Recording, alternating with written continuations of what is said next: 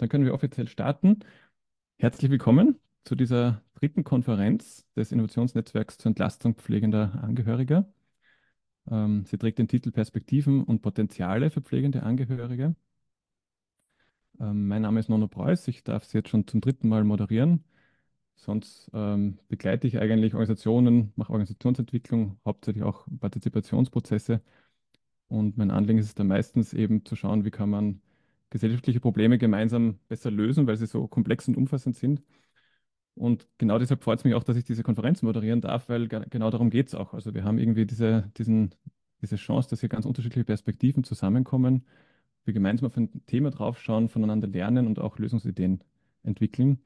Und ich habe das, äh, weil ich ja selber nicht fachlich aus dem Bereich Pflege komme, als wirklich sehr bereichernd erlebt die letzten Jahre, kann ich sagen. Also ich habe für mich als Person einiges gelernt und ich hoffe, dass das für euch und viele von euch auch dieses Jahr wieder der Fall sein wird. Insofern danke, dass ihr euch Zeit nehmt.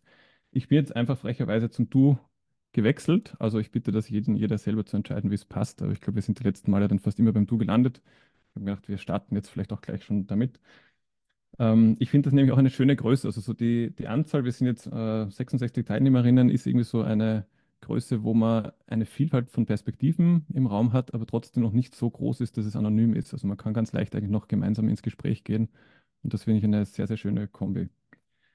Die Konferenz gibt es deshalb, weil viele Menschen sich engagieren und viele Unternehmen sich hier engagieren und hier was auf die Beine gestellt haben. Ihr seht links ja auch das Konsortium eingepflegt, eingeblendet. Und die Nicole Draxler wird gleich noch was dazu sagen, so zu dem Hintergrund und wer beteiligt ist. Ähm, und es gibt eine Reihe von unterstützenden Organisationen. Jeder Tag der Konferenz hat ein Thema. Ihr wisst das wahrscheinlich, weil ihr euch heute ja eingewählt habt, hoffentlich zur richtigen Konferenz. Und das heutige Konferenzthema ist äh, sozusagen den jungen Erwachsenen gewidmet die Pflegeverantwortung übernehmen. Und das ist ein Thema, das relativ wenig Beachtung findet. Insofern sehr schön, dass es hier wirklich auch einmal einen ganzen Tag gibt und dass es auch ein Schwerpunkt war des Netzwerks. Und diejenigen von euch, die beim letzten Mal dabei waren, wissen, es ist immer so eine Kombination zwischen einem Expertinnen-Input, also von Menschen, die zum Beispiel zu dem Thema forschen.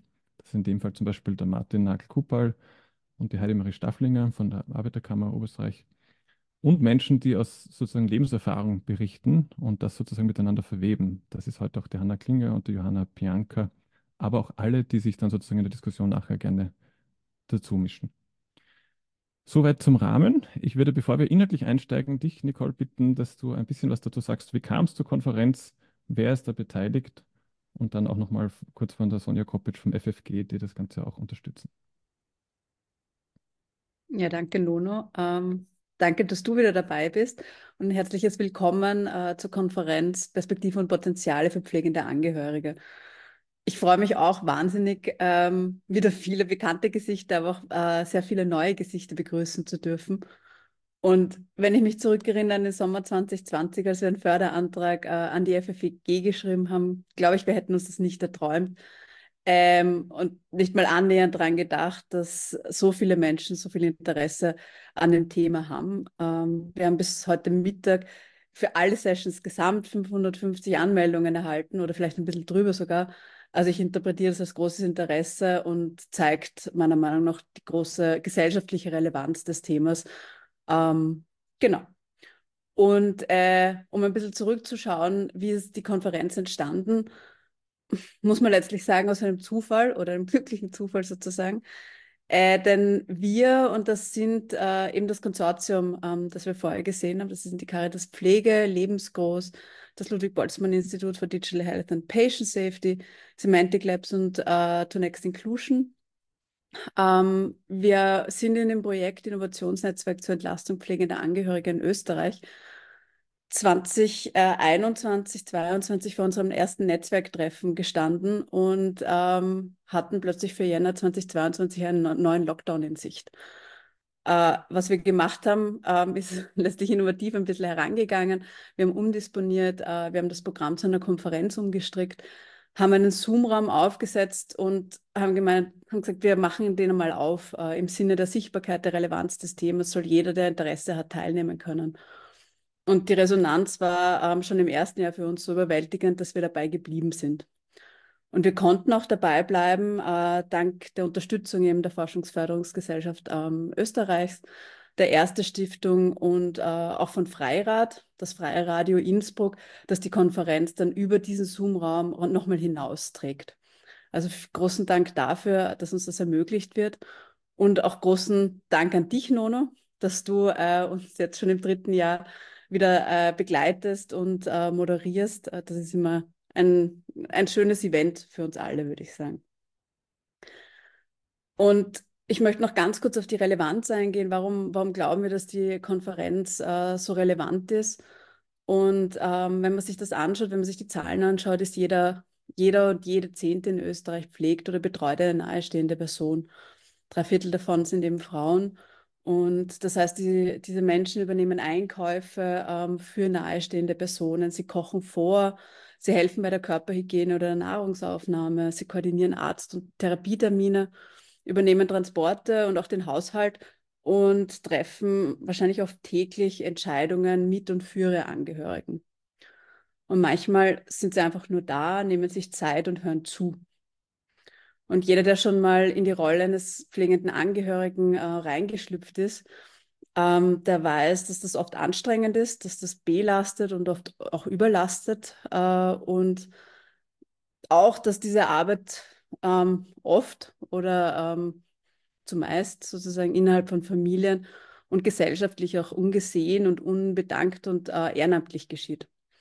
Und ähm, wenn man die, so eine Verantwortung für einen anderen Menschen äh, übernimmt, der, seinen, der Unterstützung im Alltag braucht, äh, dann ist es eine große Verantwortung und damit einhergehen einfach die viele Belastungen, die auch auf äh, letztlich alle Lebensbereiche wirken. Und aus einer Studie wissen wir, dass eben eine Million Menschen in Österreich äh, diese Rolle einnehmen. Ähm, und aus einer der vorherigen Konferenzen, äh, im Sinne dass wir haben bisher auch schon sehr viel gelernt, wissen wir, dass keiner von uns bei dem Thema wegschauen kann. Weil jeder und jede von uns ähm, war entweder schon mal in der Rolle, ähm, ist vielleicht aktuell auch betroffen davon und wird künft oder wird künftig betroffen sein. Und wenn all das nicht zutrifft, dann äh, ist die Chance sehr groß, dass man auf jemanden angewiesen ist, der die Rolle für einen selbst einnimmt. Und aus unserer Sicht ist das Grund genug, um dem Thema eine Bühne zu geben, um darüber zu reden, äh, um gemeinsam neue Perspektiven zu entwickeln, aber auch Mut zu machen. Und all das möchte diese Konferenz und möchten wir mit dieser Konferenz. Und wir möchten damit auch ein möglichst breites Publikum erreichen. Ähm, in den letzten Jahren, finde ich, ist uns äh, ein sehr spannendes Programm schon gelungen und auch dieses Jahr haben wir viele spannende äh, Themen und äh, relevante Diskussionsrunden. Und die, mit der wir heute starten, äh, begleitet uns, also die Thematik begleitet uns im Innovationsnetzwerk schon seit April, ist uns natürlich stark ans Herz gewachsen dadurch. Ähm, der Non hat schon gesagt, eben die Lebensrealität von jungen Erwachsenen mit Pflegeverantwortung. Und da freue ich mich wirklich sehr drauf, heute schon auf die Diskussion. Und ich bedanke mich jetzt schon ähm, bei allen Diskutantinnen. Und bevor wir losstarten, aber darf ich jetzt eben übergeben an die Sonja Kopic, äh, die uns von Seiten der FFG willkommen heißen wird. Moment, man hört mich noch nicht. Jetzt sollte man mich hören. Ja, ja vielen Dank. Ähm, ich darf mich kurz vorstellen. Mein Name ist Sonja Kopic aus der FFG. Ich betreue das Förderprogramm Laura Bassi 4.0. Das Förderprogramm wurde ins Leben gerufen, damit Organisationen die Möglichkeit haben, mit ihren Projektideen zu zeigen, dass ein chancengerechter Umgang in der Digitalisierung möglich sein kann. Im Programm konnten Kooperationen zwischen mehreren Organisationen eingereicht werden, die gemeinsam ein Innovationsvorhaben umsetzen, um damit einen Beitrag zur chancengerechten digitalen Zukunft zu leisten. Bisher hatten wir im Programm zwei erfolgreiche Ausschreibungsrunden mit insgesamt sieben geförderten Projekten, die sich alle auf unterschiedlichste Weise mit chancengerechter Digitalisierung befassen. Zu den geförderten Projekten der zweiten Ausschreibung gehört auch das Projekt Pflegende Angehörige. Ja, in dem sehr wertvollen Projekt werden neuartige digitale Lösungskonzepte zur Entlastung und Unterstützung von pflegenden Angehörigen entwickelt. Es, es handelt sich um ein Projekt mit sehr hoher gesellschaftlicher Relevanz. Die Pflege durch Angehörige ist eine relevante gesellschaftliche Herausforderung, von der sehr viele Menschen betroffen sind bzw. betroffen sein werden.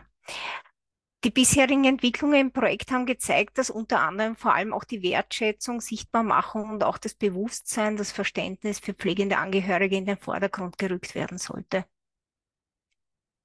Mit Start unseres Förderprogramms Laura Passe 4.0 wurde im Herbst 2020 gleichzeitig ein Netzwerk ins Leben gerufen äh, mit dem Titel Digitalisierung und Chancengerechtigkeit. Ziel des Netzwerkes ist es, Wissensgewinn, Ideenfindung und Lösungsentwicklungen zu unterstützen, um Chancengerechtigkeit in der Digitalisierung voran, voranzutreiben. Interessierte Teilnehmerinnen sollen die Möglichkeit bekommen, sich mit anderen Teilnehmerinnen auch und auch Expertinnen über die Entstehung der Ungleichheit in der Digitalisierung und mögliche Lösungen auszutauschen. Mittlerweile haben sich schon sehr viele Interessierte an den bisherigen Netzwerkveranstaltungen beteiligt. Wir hatten auch heute eine Netzwerkveranstaltung. Äh, und es konnten bereits einige the spannende, thematisch sehr unterschiedliche Austauschgruppen gegründet werden im Netzwerk, die mit Hilfe von Expertinnen die Möglichkeit genutzt haben, neue Ideen zu entwickeln und umzusetzen. Ich möchte hier die Gelegenheit nutzen, um mich bei allen Mitgliedern des Projekts Pflegende Angehörige zu bedanken, die sich im Netzwerk mit ihren sehr spannenden und wichtigen Entwicklungen besonders stark eingebracht haben und zum Austausch angeregt haben. Vielen Dank. Detaillierte Informationen zu den im Netzwerk entstandenen Austauschgruppen und den geförderten Projekten finden Sie auf unserer Laura Basse Homepage. Ich darf Ihnen den Link in den Chat reingeben oder ich darf euch, wir sind ja per Du. Moment, eine Sekunde. So. Also falls, falls ihr Interesse habt, bitte könnt ihr jederzeit reinschauen. Und äh, wenn ihr Fragen habt, bitte mich kontaktieren einfach. Und ich bin schon am Ende meiner Begrüßung. Ich freue mich auf die heutigen spannenden Themen der Konferenz. Und ja, vielen Dank. Ja, ja, danke für die Unterstützung. Ähm, es ist wie viele, auch Menschen, die wirklich im Hintergrund werken, die heute weniger sichtbar sind, die, die das alles möglich machen. Ähm, ähm, diejenigen, die das letzte Mal dabei waren, erinnern sich vielleicht, wir würden das immer gerne so machen, dass wir am Anfang zumindest fünf Minuten kurz schauen, wer sind wir eigentlich, die wir heute zusammenkommen. Das ist ja, wenn man sich physisch trifft, normal, da kommt man in den Raum rein und grüßt ein paar oder stellt sich vor. Online ist es immer so, man platzt so rein, plötzlich ist man da. Und dann ist es manchmal ganz fein, auch zu wissen, wer sind wir denn eigentlich heute, die wir das Thema diskutieren. Das heißt, für alle, wo es passt, äh, würde ich euch einladen, dass ihr jetzt für diese vier, fünf Minuten kurz eure Kamera einschaltet. Äh, bei manchen Menschen passt es nicht und manche machen auch was nebenbei und hören das einfach. Aber überall, wo es für euch passt, wäre es schön, einfach euch ganz kurz sichtbar zu machen, ähm, wo ihr die Möglichkeit habt, die Kamera einzuschalten. Genau, man kann das so auf die Galerieansicht gehen, rechts oben. Dann sieht man, ich sehe vielleicht 20 Leute, man kann sich da weiterklicken, sieht man noch mehr Gesichter. Und ich würde euch jetzt auch wieder wie gewohnt so ähm, vier, fünf Fragen stellen zu dem Thema, damit wir so ungefähr gemeinsam ein Gefühl bekommen, was sind unsere Bezüge zu dem Thema. Ähm, die erste Frage ist ganz banal, wer war schon bei der Konferenz dabei? Entweder bei der ersten oder zweiten. Wenn das auf euch zutrifft, dann, ja genau, wir machen es einfach mit Hand heben, das reicht auch. Okay, das sind einige. Ich würde sagen, bei den Leuten, die ich übersehe, sind es die Hälfte. Okay. Also die sind damit gut vertraut. Ähm, zweite Frage, das ist eine nicht ganz ernst gemeinte Frage. Äh, wir haben ja die Literatur auch studiert. Manche von uns haben ja auch dazu geforscht oder aus dem Konsortium dazu hat geforscht. Und da gibt es unterschiedlichste Definitionen. Wer sind eigentlich Young Carers, wer sind Young Adult Carers und so weiter. Ähm, wir hätten jetzt eine, einen Schnelltest entwickelt und der heißt einfach, äh, wer kennt sich aus und kennt das Jugendwort des Jahres? Es lautet nämlich, äh, ich muss selber nachschauen, Warte mal. Äh, eine normale Bracker. Also, Jugendwort des La Jahres heißt anscheinend eine normale Bracker. Könnte ein Schnelltest sein, wer ist noch jung? Ähm, in dem Fall bitten wir euch, wenn ihr die Antwort glaubt zu wissen, dann lasst ihr die Kamera an und sonst schaltet sie aus oder haltet das kurz so zu, dann, dann weiß man, wer sind diejenigen, die wissen, was eine normale Bracker ist. Ich habe geschummelt. Ich habe meinen 15-jährigen Sohn gefragt. Der hat das tatsächlich gewusst. Ich hätte es nicht gewusst. Aber okay, doch einige. Okay, warte, ich mache jetzt einen Schnelltest. Kerstin, falls du sag, was, was würdest du Ja, denken, was das ist? ähm, eine Hose, also eine weit, nicht jetzt Skinny Jean Hose, sondern eine normale, Okay, weitwande ja. Jean. Das stimmt. Ja. Ich bin jetzt ein bisschen beleidigt, dass du das wusstest und ich nicht, aber, aber es stimmt. Ja, Aber okay. ich habe ich hab damals, als es veröffentlicht wurde, nachgeschaut. Also ich habe es damals nicht gewusst. Also Okay, jetzt weiß passt. ich. Okay, ähm, ein bisschen sozusagen ernster zum Thema ist, wer hat denn eigentlich selber Erfahrung? Also wer war schon mal in dieser Situation, dass er, ich sage mal, unter 30 war und sich irgendwie um Angehörige gekümmert hat, im weitesten Sinn? Also sei es auch sozusagen für Oma und Opa irgendwie immer wieder was übernehmen. Ähm, auch da gerne einfach die Kamera eingeschalten lassen und sonst wegschalten oder kurz zuhalten, wenn es nicht zutrifft. Also entweder derzeit oder früher so. Okay. Wow, das sind einige. Also auch da würde ich fast sagen, die Hälfte. Das heißt, schön, dass, dass wir so viele sind und wie die Niki schon gesagt hat, dass wir auch diese Erfahrungen einfließen lassen können. Die vierte Frage ist, das hat die Niki auch gesagt, wenn man selber sozusagen noch nicht in der Situation war, dann kennt man wahrscheinlich jemanden. Also die Frage ist einfach, wer kennt jemanden zumindest, wo man irgendwie einen realen Bezug hat im Umfeld, Freunde, Familie, die, die genau auch sich auch als junge Menschen um Angehörige gekümmert haben und in der Pflege involviert waren. Auch da einfach die Kamera gerne anlassen. Okay, das sind noch mal mehr. Ja. Okay, also der Gesprächsstoff wird uns heute nicht ausgehen. Ähm, und die letzte Frage wäre aber jetzt umgedreht. Also für wen war es schon mal selbst ein Thema, zumindest so, dass man darüber nachgedacht hat, wie wird denn das eigentlich mal sein, falls ich mal pflegebedürftig bin? Und, äh, und habe ich dann entweder Kinder oder junge Angehörige, übernehmen die dann auch Aufgaben für mich? Also wer hat sich schon mal gedanklich überhaupt damit beschäftigt, wie könnte das eigentlich umgekehrt sein? In dem Fall auch gerne einfach Kamera anlassen. Hand heben. Okay, das sind auch, wow, das sind viele. Okay, schön, weil das ist ja auch etwas, was in der Literatur immer wieder beschrieben wird und auch in der Praxis einfach so ist. Es kann uns jederzeit auch selber betreffen, dass wir auf Pflege angewiesen sind und je besser man sich schon damit eigentlich vorher beschäftigt hat, desto besser kann man auch schon Dinge dann gestalten. Danke soweit für das Einstimmen mal, äh, dass wir so ungefähr ein Gefühl haben. Ich glaube, es sind sehr, sehr viele Erfahrungen im Raum.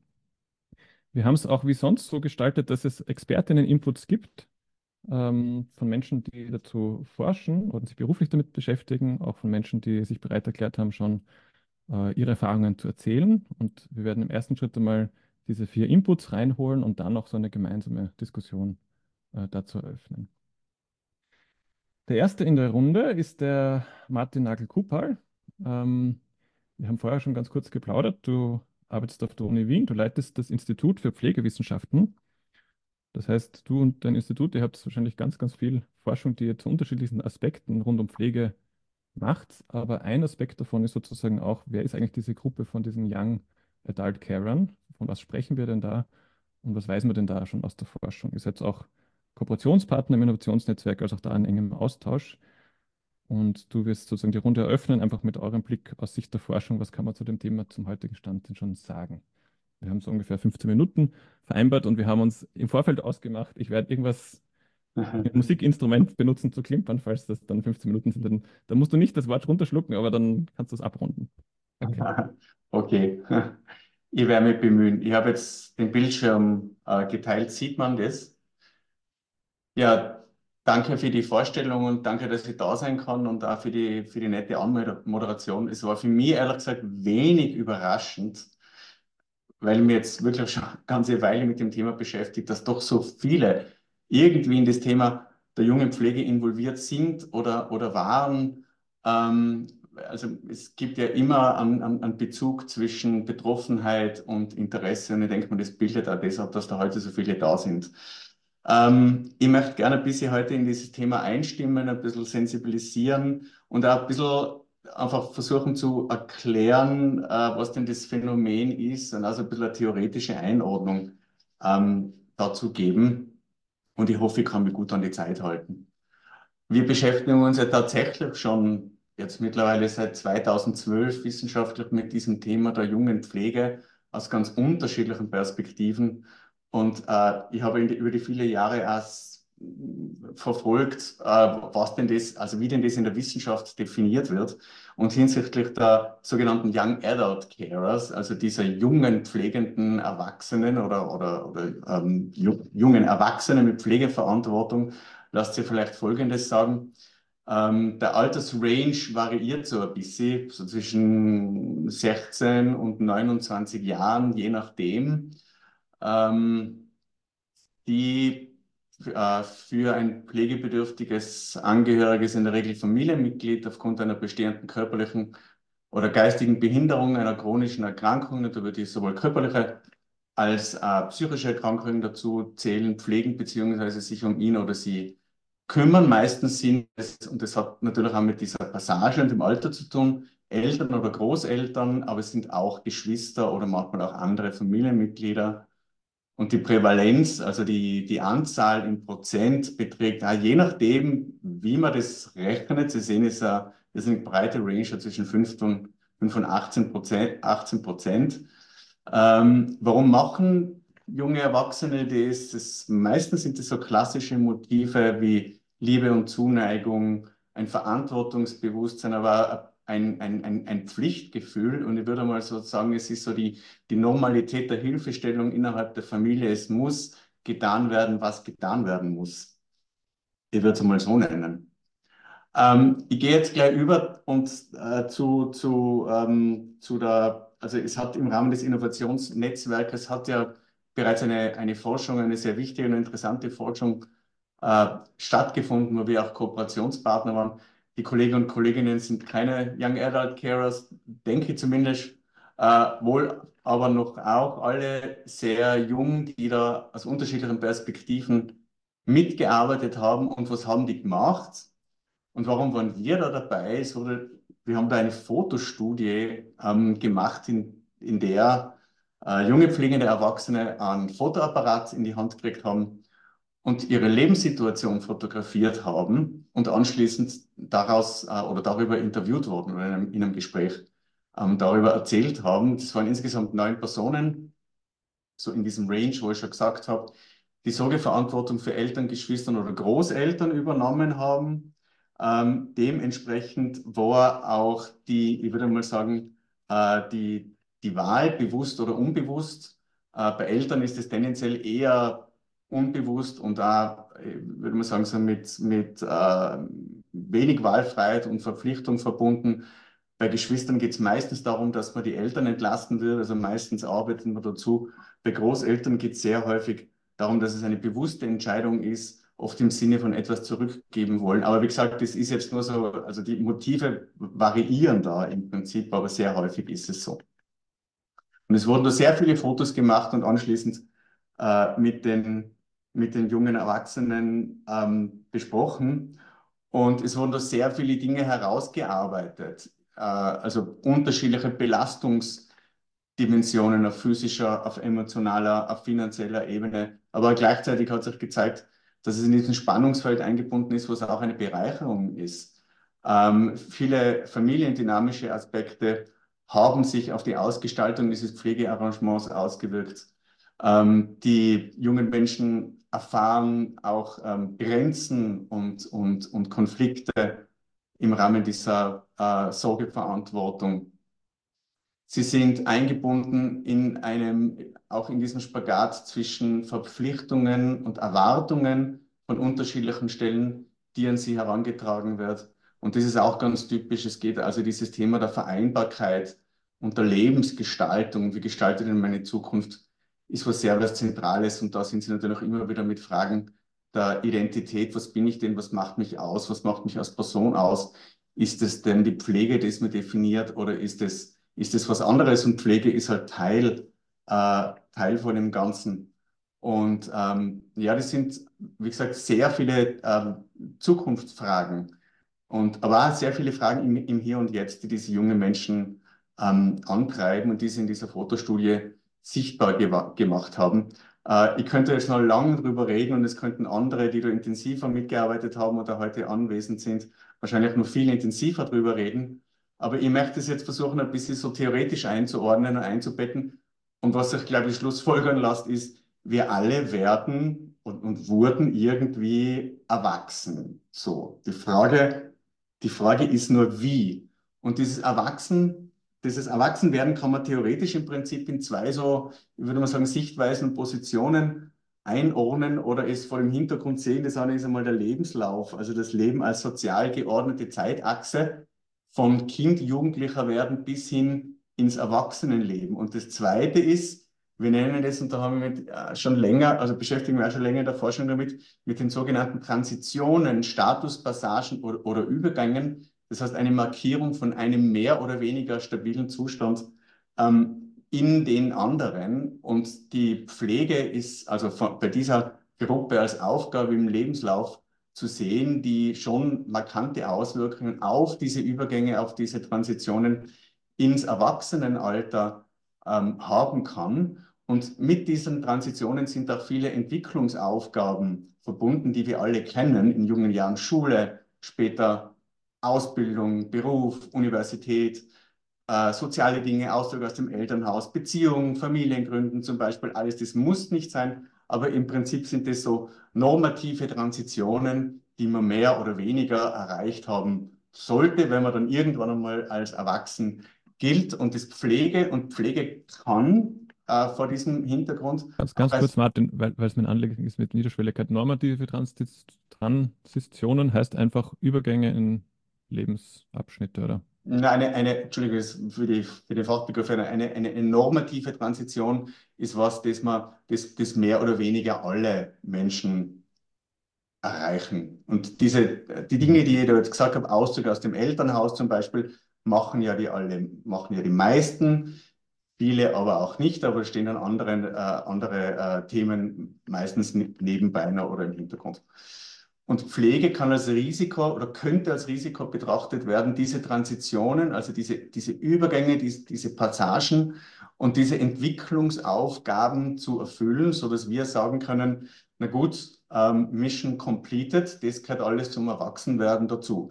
Dazu gehört aber auch noch bei den Young Adult Carers oder bei den Young Carers äh, frühzeitige Transitionen, was da oben mit dem Pfeiler angedeutet ist, also Aufgaben, die frühzeitig übernommen werden. Wir wissen ja, dass da halt das Pflege ja nicht gerade was ist, was man mit Kinder- oder Jugendlichen Tätigkeiten übernimmt.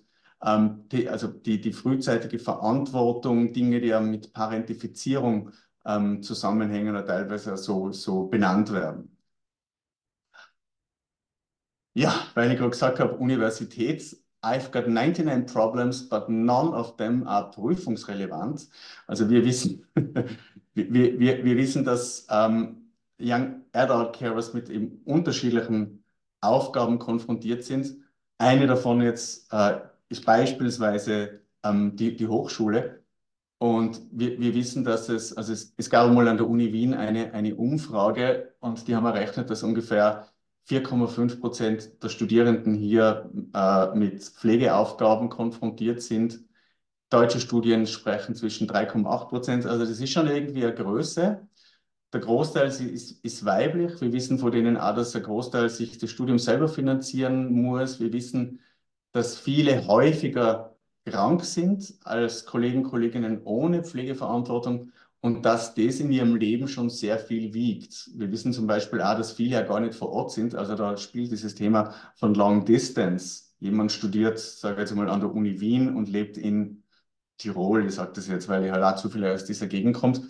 Und Verantwortung heißt ja nicht nur vor Ort, vor Ort sein, sondern es bedeutet ja dieses dauernde geistig äh, sich verantwortlich fühlen und eingebunden sein. Also das geht ja noch, ähm, geht ja noch viel, viel weiter und, und hier hat man sich ja auch schon mit diesem Thema von Long Distance ähm, be be beschäftigt. Also eine, eine Lebensaufgabe, die unter der Bedingung von Pflege durchaus erschwert sein kann. Es gibt auch eine relativ rezente Studie auf 2030, die hat sich zwei große Panels angeschaut aus UK und aus, und aus, äh, aus Deutschland und hat Young Adult Carers mit Young, nicht Young Adult Carers ähm, äh, äh, gegenübergestellt und hat sich ausgeschaut, ob das Einflüsse hat auf die Bildung, auf die Ausbildung und auf die spätere Anstellung, also späteren Beruf. Und die haben gesagt, dass Pflege in jungen Erwachsenenjahren die Wahrscheinlichkeit äh, eines Hochschulabschlusses verringert. Das sieht man in anderen Studien, dass viele das Studium, in anderen Studien, dass viele das Studium lassen, weil sie entweder nicht gleichzeitig hier und da sein sollen oder weil sie eine Wahl treffen. Äh, es verringert die Wahrscheinlichkeit der Aufnahme einer Beschäftigung im Anschluss, erhöht die Wahrscheinlichkeit von Arbeitslosigkeit im Anschluss. Und je zeitintensiver oder je länger, desto ausgeprägter sind diese negativen, äh, äh, also sind, sind diese Wahrscheinlichkeiten. Interessanterweise zeitintensiv mehr in England, länger mehr in Deutschland. Da können wir dann auch drüber reden, warum das so sein könnte. Der Einfluss ist auch hier bei Frauen stärker als bei Männern. Und was ich immer dazu sage, ja, es kann die berufliche Karriere negativ beeinflussen. Es muss sich aber nicht. Wir sehen ja an sehr, sehr, sehr vielen Beispielen, dass Menschen ganz unter Anführungszeichen erfolgreiche Menschen werden, indem sie einen Beruf ausüben, indem sie studieren, etc. Und im Laufe ihres, ihres Lebens die Pflege eines Familienmitglieds ein Teil ihres Lebens ist und natürlich immer sein wird und war, aber die Menschen durchaus äh, erfolgreich sind und realisieren können. Und das hat mit unterschiedlichen Dingen zu tun, was wir Resilienz ne, ne, äh, nennen. Und in einer Studie habe ich mir das einmal ein bisschen näher angeschaut. Und in unterschiedlichen Lebensphasen gibt es unterschiedliche Einflussgrößen, die ihnen einfach helfen, mit, sagen wir mal, widrigeren Umständen als andere klarzukommen. Also was wir Resilienz nennen, persönliche intellektuelle Fähigkeiten, Qualität von Beziehungen. Und ich sage jetzt nicht nur elterliche Beziehungen, aber das ist gerade im Kinder- und Jugendalter sehr wichtig, ähm, sozioökonomische Möglichkeiten und dann später, äh, im, in, in späteren Jahren, ähm, Autonomie, Zukunftsmotivation, Unterstützung und auch persönliche und institutionelle Ressourcen, die da mobilisiert werden können. Und dazu kommt natürlich auch, und das relativiert diese Entwicklungsaufgaben manchmal ein bisschen, eine sehr individuelle Vorstellung eines Lebenslaufs, das heißt, manche Ziele werden dann im Lebenslauf gar nicht ähm, verwirklicht, weil sie auch gar nie angestrebt werden. In dieser äh, schon vorher vorgestellten Fotostudie wurde auch gefragt, was brauchst du denn oder was braucht ihr denn oder was würdet ihr euch denn wünschen? Und da ist interessanterweise sehr viel dahergekommen. Das ist deswegen interessanterweise, weil ich finde, man kann darüber, was man braucht, erst wirklich nachdenken, wenn man klar ist, was ich denn bin, ja, also von wegen Identität. Und da kamen sehr viele, sehr viele Dinge wie mehr Beratung, mehr In Information, krankheitsbezogene Angebote auf der Peer-Ebene, also mit gleich, äh, äh, äh, also mit, mit, mit, mit Menschen, die in der gleichen Situation sind, Freizeitangebote, Themen auf der Versorgungsebene im Sinn von mehr häusliche Betreuung, aber Wohnformen und Wohnmöglichkeiten für die pflegebedürftige Person das Thema Finanzielles und das Thema auf der Ebene von Gesellschaft, Sensibilisierung und Bewusstseinsbildung. Und die Frage ist auch, wie lässt sich das jetzt in Hinblick auf Unterstützung, was lässt sich da jetzt ableiten? Und ich zitiere immer wieder eine mittlerweile schon in die Jahre gekommene Studie von 2012 äh, von Porchal und von et al. aus Australien, die sich konzeptuell Hilfsangebote in Australien angeschaut haben und diese eingeteilt haben und der Großteil von für Young Carers, also für, wo wir sagen, die sind unter 18, und der Großteil von dem trifft aber auch auf Young Adult Carers zu und, und sie sagen, also ein wichtiges Thema ist Bereich Support und sie nennen das Mitigation, das würde man vielleicht schlampig mit Milderung übersetzen, das auf Unterstützung, Entlastung, Stärkung der Widerstandsfähigkeit abzielt und Erhaltung der mentalen Gesundheit, die mit den Angeboten eher sehr stark beim Individuum, bei der Person bleiben, wo es um Begleitung, Beratung, Schulung, Infos, Auszeit gibt, also alles das, was die Studienteilnehmer vorhin gesagt haben. Es gibt aber auch noch diesen Teil und das ist sozusagen auch sehr wichtig und interessant und mit dem gehe ich immer sehr stark hausieren, der Teil der Prävention. Also wie kann ich eine unangemessene Pflegerolle vermeiden? So, natürlich die Frage ist, was ist angemessen, was ist unangemessen, kann man auch wieder diskutieren. Das hat eher so einen familienorientierten Ansatz, wo man auch stark die andere Familienmitglieder und auch die pflegebedürftige Person mit einbezieht, wo es stark um mehr formelle Unterstützung geht, sofern sie zugänglich, leistbar, kontinuierlich ist und wo auch Mitentscheidung möglich ist. Und jetzt ein bisschen speziell, das kommt, das, das ist, kommt jetzt nicht aus diesem Rahmenmodell, sondern von mir ist die Planung der Gegenwart und der Zukunft. Und das, denke ich, ist ein ganz wichtiger Punkt, nämlich die, diese Planung der Transition, ein, ein sogenanntes Transition Assessment in dem mit den Personen herausgearbeitet werden soll, wo ihre Stärken und Fähigkeiten sein und was denn ihre persönlichen Zukunft für ihre Pläne für die Zukunft sind. Mhm. Ganz kurz, Martin, weil wir sind eigentlich am Ende der Zeit. Ich bin ich sofort nicht im Wort gleich, abbrechen, eher nur Ich bin sofort super gleich okay. Und der Bewusstseinsbildung und Unterstützung auf der Ebene der Organisationen, also rund um das Thema Vereinbarkeit. So, ich bin schon fertig. Ähm, irgendwann das Thema ist deswegen so wichtig, weil wir machen äh, ich zitiere jetzt jemanden, wir machen viele Übergänge in unserem Leben, aber vielleicht ist derjenige mit, der weitrei mit den weitreichendsten Folgen der Übergang zum Erwachsensein und von daher hat jeder Jugendliche, jede Jugendliche, jede junge Erwachsene das Recht auf Unterstützung, Partizipation, Wahl, Chancengleichheit und Spaß. Vielen Dank. Danke auch. Ja, und ich glaube, aus deinem, also zunächst einmal lerne ich in der Moderation, die Gitarre hat vollkommen versagt in deinem in dem Zeithinweis. Daran muss ich arbeiten.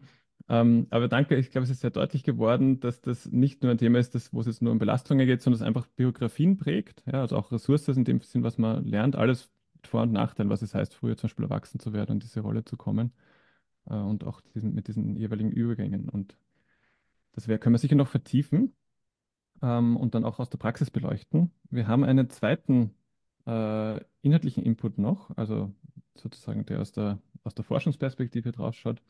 Und ich freue mich auch, dass die ähm, Heidemarie Stafflinger auch bei uns ist. Genau, du bist schon gepinnt. Wir haben auch kurz vorher uns unterhalten.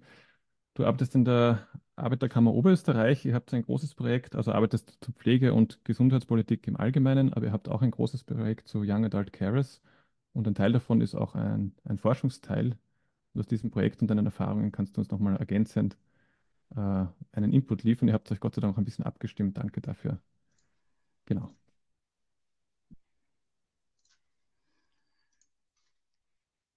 Einen schönen Abend. Ich hoffe, man sieht jetzt meine Folien. Ja. Sehr gut. Äh, vielen, vielen Dank für die Einladung zu diesem sehr spannenden Thema und Gratulation ähm, für drei Jahre wunderbare Projektarbeit mit sehr, sehr vielen positiven Effekten, wie wir es heute wieder erleben. Ähm, ja, ich habe versucht, mit Martin etwas abzustimmen. Manches werden wir doppelt hören, aber ich glaube, das Thema hat es ja verdient, dass man manches doppelt hört. Äh, ich habe ein Zitat mitgebracht aus unserer Studie raus, zu der ich dann ein Stück weit noch mehr sagen werde. Es hat aber nie wirklich irgendwer was gefragt. So als einleitend äh, Zitat einer interviewten Jugendlichen bei uns in der Studie. Äh, ich habe jetzt mit ähm, Ergebnisse aber daraus folgend noch etwas mehr an Ableitungen Young Adult Carers mit Hauptfokus Oberösterreich, wobei ganz, ganz vieles übertragbar sein wird auf ganz Österreich. Äh, wenn jetzt immer sage wir, äh, vieles von dem, was ich heute schildern werde, äh, basiert auf einer Studie, die wir gemeinsam in der Arbeiterkammer Oberösterreich mit dem Europäischen Zentrum für Wohlfahrtspolitik und Sozialforschung im letzten Jahr durchgeführt haben nachdem ich finde, dass Namen in der Wissenschaft immer wieder verloren gehen. Das gehört vor dem Vorhang geholt, würde ja gerne den Namen einmal sagen, mit die die Studium durchführen dürfen habe. Das ist der Selma Kadi, das ist der Miriam Pott, das ist die Cassandra Simons und der Kai Leixenring. Äh, weil vorhin im Chat die Frage war, gibt es denn die Präsentationen? Also von mir zumindest kann ich sagen, ja, meine wird es geben. Ich habe auch versucht, ganz viel Literatur mit rein zu verlinken und habe mittlerweile auch auf die AK Oberösterreich-Seite verlinkt im Chat, wo es noch Fülle von mehr Informationen geben wird. Äh, vielleicht interessant, jetzt komme ich aus der Arbeiterkammer, komme nicht so wie der Martin direkt aus der Forschung und Wissenschaft. Äh, wir sind in der Arbeiterkammer manchmal für ganz, ganz andere Dinge bekannt, ganz, ganz viel für Beratung bekannt. Ähm, bei uns wird manchmal, ist vielleicht draußen gar nicht so bekannt, dass wir auch ganz viel politische Arbeit machen, in Gesetzesbegutachtungen und Gremien eingebunden sind. Äh, so ist mein Arbeitsschwerpunkt Pflege- und Gesundheitspolitik. Und warum ist uns das Thema Young Carers, Young Adult Carers so ein großes Anliegen? Ein Stück weit hat es der Martin schon beantwortet, wo er gesagt hat, wie geht es um Übergänge, wo man sehr selbst findet oder auch beruflich ankommt. Wir haben seit relativ kurzer Zeit mit Andreas Stangler einen neuen AK-Präsident, der so in seiner Antrittsrede gesagt hat, er will vor allem auch Jugendliche stärken. äh, gut im Bildungs- und Berufsleben anzukommen und was würde da näher liegen, als intensiver mit dem Themenfeld äh, von Jugendlichen und jungen Erwachsenen zu kümmern, äh, die Pflegebedarf und Pflegeverantwortung in der Familie haben. Äh, warum machen wir das? Jetzt ist ja, wir haben ja selber investieren durchaus Geld und ich persönlich ja ganz, ganz viel Zeit, was mir sehr viel Spaß macht. Äh, warum machen wir das überhaupt? Äh, wir haben so ein Stück weit erkannt und darum bin ich sehr froh, dass Sie eure Aktivitäten im Netzwerk sehr gut mit unseren vereinen lassen. Äh, wie schaut die Situation derzeit überhaupt aus in Österreich? Was hat es denn bis dato gegeben dazu? Viele werden das kennen, mit Sicherheit unser Vor mein Vorredner Martin Nagel-Kuppal, der ist ja ganz, ganz lang und intensiv beschäftigt und auch initiiert und finanziert durch das Sozialministerium mit der Situation von Kindern und Jugendlichen, die pflegende Angehörige sind, wo es ja wunderbare Forschung gegeben hat dazu und wunderbare Publikationen gibt dazu. Ausgehend von dem ist ganz, ganz viele in Bewegung kommen. Da merkt man, da, da geistert sehr häufig auch jetzt immer noch eine Zahl herum äh, mit rund 42.000 Kindern in Österreich, die pflegen. Das haben wir jetzt aber beim Bereich, von dem wir heute weniger sprechen, also wirklich im Kinderbereich.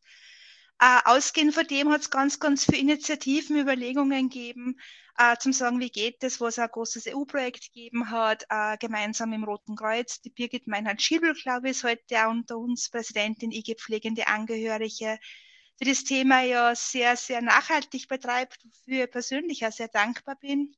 Entstanden dadurch äh, ist er ganz für ein Informationskampagnenmaterial, die ja aus dem seitens des Sozialministeriums, Pflegeministeriums kommen, wie eine Webseite, wie Informationskampagnen und wie relativ neu die Carers Austria App, wo man auch durch direkt Zugang hat als Carer zu Informationsmaterial und Co. Das heißt durchaus Aktivitäten vor allem für pflegende Kinder, wo man so ab fünf Jahren sprechen bis 15 äh, wie ist der Stand mit Jugendlichen, jungen Erwachsenen, wie man die definieren, hat der Martin ja vorhin schon wunderbar geschildert, wie in Oberösterreich gingen bis 29 aus. Das hat auch ein bisschen was mit Berufseintritt und Lebensphasen zu tun. Darum haben wir uns für dieser Def äh, Definition angenähert. Äh, wie schaut es aber aus mit dieser Gruppe? Wir haben gemerkt, relativ rasch, da gibt es nur ganz, ganz wenig in Österreich. Also es ist nicht so im Fokus, wie manche andere Themen derzeit sind zu diesem Befund sind nicht nur wir gekommen, sondern sind wir gekommen im Rahmen unserer Studie, äh, wo uns gerade einmal Beginn der Arbeit festgeschrieben äh, wurde im Bereich der Jugendlichen und jungen Erwachsenen, die pflegende Angehörige sind und wo einhörlicher internationaler Tenor war, es braucht dringend mehr Aktivitäten. Soweit zur Ausgangslage. Ähm, Jetzt hat die Bundesregierung ja einiges, die aktuelle, die wir derzeit haben, mit, ähm, mit Türkis-Grün, ja durchaus einiges an Aktivitäten äh, für sich geplant, wo die Personengruppe, vor allem sie gingen immer auf Young Carers, das heißt unter 15 Jahre besonders entlastet werden sollen, äh, wo wir aus dem Regierungsprogramm raus haben, äh, gerade sogenannte Young Carers, pflegende Kinder und Jugendliche sind präventiv verstärkt zu entlasten äh, war das Vorhaben des aktuellen Regierungsprogramms, das ja immer noch gültig ist, vielleicht bis Herbst. Äh, was wir auch noch kennen, ist raus aus, aus den Pflegereformvorhaben, wo wir ja mittlerweile die Pflegereform 2 am Laufen haben, äh, wo wiedergekommen ist, ist das Thema Unterstützung von Young Carers, äh, wo der Plan war, äh, noch mehr zu sensibilisieren, wo es darum gegangen ist, eine erneute Kampagne zu starten, um das Thema Young Care, also pflegende Kinder, zum Thema zu machen. Ähm, ich habe heute nochmal nachgeschaut am Nachmittag, damit ich heute irgendwie keine verkehrten Infos verbreite. Die Aktivitäten dazu sind nach wie vor offen. Ich habe letztens im Ministerium nochmal nachgefragt. Und was sehr deutlich ist, es gibt keinen Fokus derzeit auf Jugendliche und junge Erwachsene mit Pflegeverantwortung, die ja hauptsächlich das heutige Thema sind dieses Abends. Äh, was wir dann gemacht haben, wir haben dann gesagt, äh, wir, wir wollen mit, mit jungen Menschen, mit Jugendlichen sprechen, die Pflegeverantwortung haben. Äh, hab, wir haben ganz, ganz schnell merken dürfen, wer, wer fühlt sich überhaupt als Young Carer? Äh, das dauert manchmal ganz, ganz lange. Ja. Ich habe es in ganz, ganz vielen Gesprächen erlebt, wo die Leute gesagt haben, irgendwann habe ich später erst gemerkt, das war doch auch ich. Ich habe ja lange gar nicht gewusst, dass ich selbst der Kehrer war. Das heißt, wir haben uns auf den Weg gemacht nach aktiven, vor allem Fokus Oberösterreich hauptsächlich, aktiven Young Carers, Young Adult Carers und Menschen, die das irgendwann im Laufe ihres Lebens waren. Äh, die Suche war ganz, ganz schwierig. Also wir haben unzählige Gespräche geführt. Alle haben gesagt, das kann doch kein so Thema sein. In Österreich wird es doch kein Thema sein. Darum bin ich recht dankbar. Danke, liebe Birgit. Äh, Birgit hat unter anderem uns geholfen, mitzubewerben. Darum habe ich jetzt den Screenshot von der Webseite der IG Pflegenden Angehörigen genommen, äh, wo wir geschaut haben, wie geht es denn, wie finden wir. Wir haben jetzt insgesamt 16 Interviews geführt äh, mit direkten Young Adult Carers beziehungsweise ehemaligen und dann nur Expertinnen-Gespräche dazu. Und man kann es vorweg sagen, alles, was der Martin vorhin geschildert hat, deckt sich auch in unserer Studie wieder ab. Also alles, was das Leben mit sich bringt an Chancen, aber auch Herausforderungen, haben wir auch in unserer Studie erleben dürfen. Äh, was ich ganz, ganz häufig gemerkt habe im, im Vorgesprächen, auch mit der Politik, ja, wir sind ja bekannt als Arbeiterkammer, dass wir ganz stark interessenspolitisch arbeiten. Äh, das können doch nur Einzelne sein. Äh, das wäre mir doch noch gar nicht untergekommen. Das kann es doch in Oberösterreich gar nicht geben. Äh, und wo es auch ganz, ganz verstärkt merkt jetzt, unsere Studie wurde erstmals im September präsentiert, auch jetzt so in der Bearbeitung, wo wir ganz häufig merken, Gesprächen, äh, wo uns nahegelegt wird, wir sollen uns doch für Zahlen rechtfertigen, weil das kann doch alles so gar nicht sein. Äh, nein, es ist kein Einzelfenomen. Was, was heißt das konkret? Äh, wie es der Martin schon angesprochen hat, wir sind jetzt in der Altersgruppe 16 bis 29 unterwegs, äh, haben uns angeschaut, die Prävalenzen vorausgeschickt. Wir haben in Österreich dazu kaum Datenmaterial äh, auch keine Sekundärdaten, wo man das gut ablesen könnte. Das heißt, wir haben da in Wirklichkeit eine ziemliche Forschungslücke, die das hoffentlich demnächst zu füllen gilt. Äh, haben uns orientiert an international vergleichbaren Studien bzw. Datenlagen, wo wir in dem Rahmen drinnen sind zwischen 9 Prozent äh, und 18,6 Prozent, wo auch die jüngeren Studien alle hingehen dazu. Das haben wir jetzt Fokus Oberösterreich, ist eines von neun Bundesländern, die wir haben, äh, zwischen 21.600 und 44.800 jungen, erwachsenen Menschen in Oberösterreich, die Pflegeverantwortung haben, mit allen Facetten, wie es der Martin vorhin geschildert hat und auch die Niki in der Einleitung, äh, wo es Bezug zur Pflege gibt, ja, in welcher Form auch immer und an Sorgearbeit. Dazu kommen, wir haben ja vorher schon die Studie eingeblendet von Martin Nagelkuppel zum, zum Thema der Minderjährigen 5 bis 18 Jahre, wo wir 3,5 Prozent haben mit den 42.000, die wir vorher schon auf einer Folie gesehen haben, die ja immer wieder zitiert werden. Ähm, unlängst hat es gegeben einen Arbeits- und Wirtschaftsbeitrag online, wo sich so ein Kollege ausgerechnet hat, ausgehend von unseren Studienlagen, äh, österreichweit bis zu 264.000 Jugendliche und junge Erwachsene die eine Form von Pflegeverantwortung haben. Also Einzelfenomen ist durchaus etwas anderes und Menschen erleben das auch sehr unterschiedlich. Und was sie durch die Bank rauskristallisiert, äh, junge Menschen brauchen Unterstützung und manchmal darf man einfach auch Kind oder Jugendlicher sein. Ja. Habe jetzt mitgebracht, vielleicht ist Zeit zum Abendessen. In dem Fall ist jetzt die Frühstücksdose meines Sohnes, der wenn ich einen guten Tag habe, so in die Schule mitbekommt, mein Sohn ist 16, ähm, und er schätzt es immer noch sehr, wenn in der Früh die Außendose gepackt ist. Warum habe ich jetzt das mit? 16 ist genau das, wo viele Bildungsentscheidungen fallen, wo man vielleicht der Lehre beginnt, vielleicht die Schule wechselt, draufkommt, es ist doch nicht so einfach, Schule umsteigt, wo man erste große Brüche im Beruf und Ausbildung ganz, ganz häufig wie in der AK erleben. Was ich dahingestellt zum meistens, glaube ich, sehr glücklichen Kind mit gefüllter Jausendose habe ich einfach mitgebracht einige Zitate aus unserer Studie, die die Echtsituation darstellen, wie, äh, wie geht es den Jugendlichen, die gerade Pflegeverantwortung in der Familie übernehmen. Zuerst schaue ich, ob da alles passt. Und dann kümmere ich um meine schulischen Sachen. Danach kümmere ich mich um meine Arbeit oder mein Studium oder was auch immer. Es hat aber nie wirklich irgendwer was gefragt oder die waren nicht irgendwie engagiert, dass sie sich jetzt Sorgen machen würden oder wie es mir zu Hause geht. Also die haben sich dafür eigentlich überhaupt nicht interessiert, äh, sagt der Interviewpartnerin über die Situation. Die Lehrerin hat es gewusst, aber Interesse war an der Schule keines da. Was hätte sie in diesem Moment gebraucht? Wir brauchen mehr Bewusstsein, damit mehr Vernetzung stattfinden kann und mehr Repräsentation, damit mehr Identifikation stattfinden kann. Und damit nicht alle durch dieselben Leiden durchgehen müssen, weil es nicht notwendig ist. Bis zu einem gewissen Grad sicher ja, aber gerade an dem Punkt, wo Ausgrenzung stattfindet, braucht man eigentlich nicht, sagt der Interviewpartnerin, über die Chancen, die Studien hätten und es sichtbar zu machen, damit nicht äh, junge Menschen mit Pflegeverantwortung in der Familie immer wieder dieselben, manchmal auch Leidenswege gehen müssen.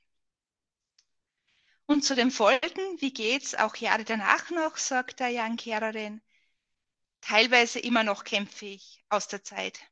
Ich war gerade letztes Jahr wieder neun Monate regelmäßige Psychotherapie, weil viele Dinge noch nicht aufgearbeitet gewesen sind, die dann zu einem kleinen Burnout und einer Depression geführt haben bei mir. Das kommt auch alles aus der Zeit. Das Art, das ist nicht das Abgeschlossene und gewisse Lebensphasen umfasst, sondern manchmal dauert es ein Leben lang, dass man vieles aus der Zeit noch aufzuarbeiten hat. Dass sich das natürlich dann auswirkt auf Schule, Ausbildung, Arbeitsplatz, liegt sehr auf der Hand. Ja. Darum ist unser, unser Credo in der Arbeiterkammer derzeit hinschauen statt wegschauen. Äh, wir schauen uns sehr, sehr intensiv an, äh, was ist rausgekommen aus der Studie, äh, wo gibt es Handlungsfelder. Ich habe jetzt ein englisches Zitat mitgebracht, in dem Fall aus Großbritannien, wo wir schon seit sehr, sehr langer Zeit ein Young Carers gesetzt haben, wo man bewusst schaut, Initiativen zu schaffen für Young Carers, Young Adult Carers. Was wir ganz, ganz häufig erleben, ist, wir schauen, wie geht es in dem Jugendlichen, wie geht es in dem pflegenden Kind? Und zum sagen, ja, das ist die, die Verantwortung von dem, was wir ganz, ganz häufig vergessen, trotz aller Aktionspläne und Regierungsprogramme, die wir haben, äh, zu schauen, was ist denn der gesellschaftliche, was ist der politische Auftrag, äh, damit man Kindern mit Pflegeverantwortung und Jugendlichen, wo man ja meistens auch reinrutscht über den Lebensverlauf und das nicht immer freiwillig übernimmt, wo man die bestmöglich unterstützen kann und sie nicht alleine lässt mit der Pflegeverantwortung in der Familie. Was wir als Arbeiterkammer in dem Zusammenhang jetzt machen, wir haben die Studie, äh, wir haben erstellt einen Policy Brief, der Kurzfassung in Wirklichkeit ist der Studie äh, und ganz massive Handlungsempfehlungen äh, mitgibt, der in Englisch verfügbar ist, also wo wir international, glaube ich, ganz gut unterwegs sind damit. Klarerweise ganz um Presse- und Öffentlichkeitsarbeit, wie man es bei uns kennt. Und wir haben eine eindeutige Beschlusslage unserer Vollversammlung, das ist das Arbeitnehmerinnenparlament in Oberösterreich, äh, dass wir Initiativen fordern für Young Adult Carers in Oberösterreich. Und wir werden vehement dranbleiben. Äh, nötig ist aus unserer Sicht ein Maßnahmenbündel, Maßnahmen auf Bundes- und Landesebene, äh, wenn uns nachgesagt wird, wir haben nur gerade einmal Beginnerstadium bei den Young Adult Carers, braucht es sowas wie einen Aktionsplan für Young Adult Caring, äh, zu schauen, wie geht es, wie gehen wir es an, welche Maßnahmen haben wir, welche Netzwerke können wir gemeinsam bilden, aber auch zu schauen, welche haben wir überhaupt und wofür reden wir jetzt überhaupt, für wen wollen wir was entwickeln. Äh, wie es auch bei Martin schon vorhin in die Kreise sehr großes Thema war, psychische Versorgung und professionelle Angebote in jeder Richtung es ist nicht nur Pflege, sondern es braucht rundherum ganz, ganz viel mehr. Und wenn wir aktuelle Zahlen zur psychischen Lage von Jugendlichen in Österreich generell derzeit täglich präsentiert bekommen, können wir uns vorstellen, dass es bei den Young Adult Carers durchaus massive Bedarfe gibt, nämlich kostenlose, leistbare, leicht zugängliche Angebote.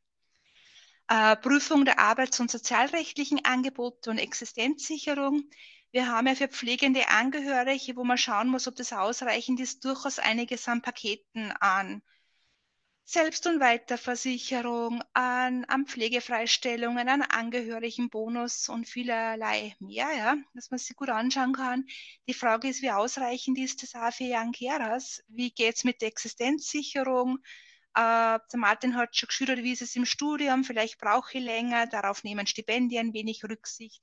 Also vieles, vieles mehr, was derzeit noch Lücken gibt, unserer Meinung nach. Ähm, und direkt auf der Ebene am Ausbildungsplatz, am Arbeitsplatz, da merkt man wahrscheinlich ein Stück weit, woher ich komme aus der Arbeiterkammer, direkt zu schauen, was braucht zum Schauplatz Schule, Ausbildung, Arbeitsplatz, an Unterstützungsmaßnahmen, an Begleitaktivitäten, sei es Nachhilfe, sei es andere Lerneinheiten und vielleicht sagt man nicht automatisch, der Schüler ist einfach wieder mal faul, wenn er am Vormittag in der Schule müde ist. Vielleicht war den ganzen Abend, die ganze Nacht die Mutter sehr unruhig und der Schlaf war an diesem Tag oder viele Tage im Jahr Mangelware und hat es die Konzentration massiv erschwert an dem Tag. Es gibt natürlich aber auch gruppenbezogene Aktivitäten, äh, wo wir ganz stark drauf sind, ist das Thema der allgemeinen Bewusstseinsbildung. Also ich habe es gemerkt, rund um unsere Verbreitung der Studie, da ist noch ganz, ganz viel offen. Äh, wenn Sie bei uns auf die Website schauen, werden Sie meines Erachtens ein ganz ein furchtbares Bild von einem Young finden. Also einen ganz einfachen Grund, äh, Stockfotos, gekaufte, gestellte Fotos, das heißt, man muss, glaube ich, einmal Stück weit, und ich glaube, es ist ein Kollege heute im Plenum, war nämlich nicht ganz täusch, also zum Schauen, wie stellt man die Situation echt dar, würdevoll dar, natürlich mit allen ethischen Grundsätzen, eine Betroffenheit zu zeigen, worum geht es überhaupt, wenn wir von jungen Menschen mit Pflegeverantwortung in Österreich sprechen. Was ein Thema ist, wo uns international manche Länder schon einiges Gutes voraus haben, ist Sensibilisierung von Berufen. Wir denken vielleicht relativ schnell an die Schule, äh, die Frage ist, wer denkt an professionelle Pflege- und Gesundheitseinrichtungen, wer denkt an Krankenhäuser, äh, wird da überhaupt bekannt? Ich habe letztens eine Situation gehabt, in dem Fall Young Carers, die waren glaube ich acht und neun Jahre alt, der Vater hatte einen Schlaganfall, die Kinder haben ihn gefunden, dann kann man sich vorstellen, wie das funktioniert mit monatelangen Krankenhaus, Reha-Aufenthalten. Die Mutter hat mir dann geschildert, Nie wurde ich gefragt, was brauchen unsere Kinder, wie geht es ihnen. Ja? Also zum Schauen, welche Aktivitäten kann ich losstarten ab dem Zeitpunkt, wo ich merke, da gibt es Kinder bzw. Jugendliche, junge Erwachsene in der Familie, die Bedarfe haben. Identifikation. Äh, ich habe jetzt da mal einen, einen passenden Ausweis mitgebracht, wo es internationale Beispiele gibt. Äh, Jugendliche durchlaufen ganz oft immer wieder dieselben Wege, immer wieder gefragt zu werden. Und da kommt oft die Schilderung, manchmal war es einfacher, ich muss nicht zum zehnten Mal schildern. Einmal reicht und sagen, ich bin Young Adult Carer mit meinen Bedürfnissen, vielleicht auch Ermäßigungen zu bekommen. Sie durchaus auch zu überlegen, ob es nicht da durchaus für Österreich sinnvolle Aktivitäten gäbe. Jetzt haben wir natürlich auf der Ebene des Einzelindividuums, was braucht denn der junge Mensch mit Pflegeverantwortung in der Familie, was kann unter Umständen denen auf persönlicher Ebene helfen, hat auch der Martin schon einiges geschildert.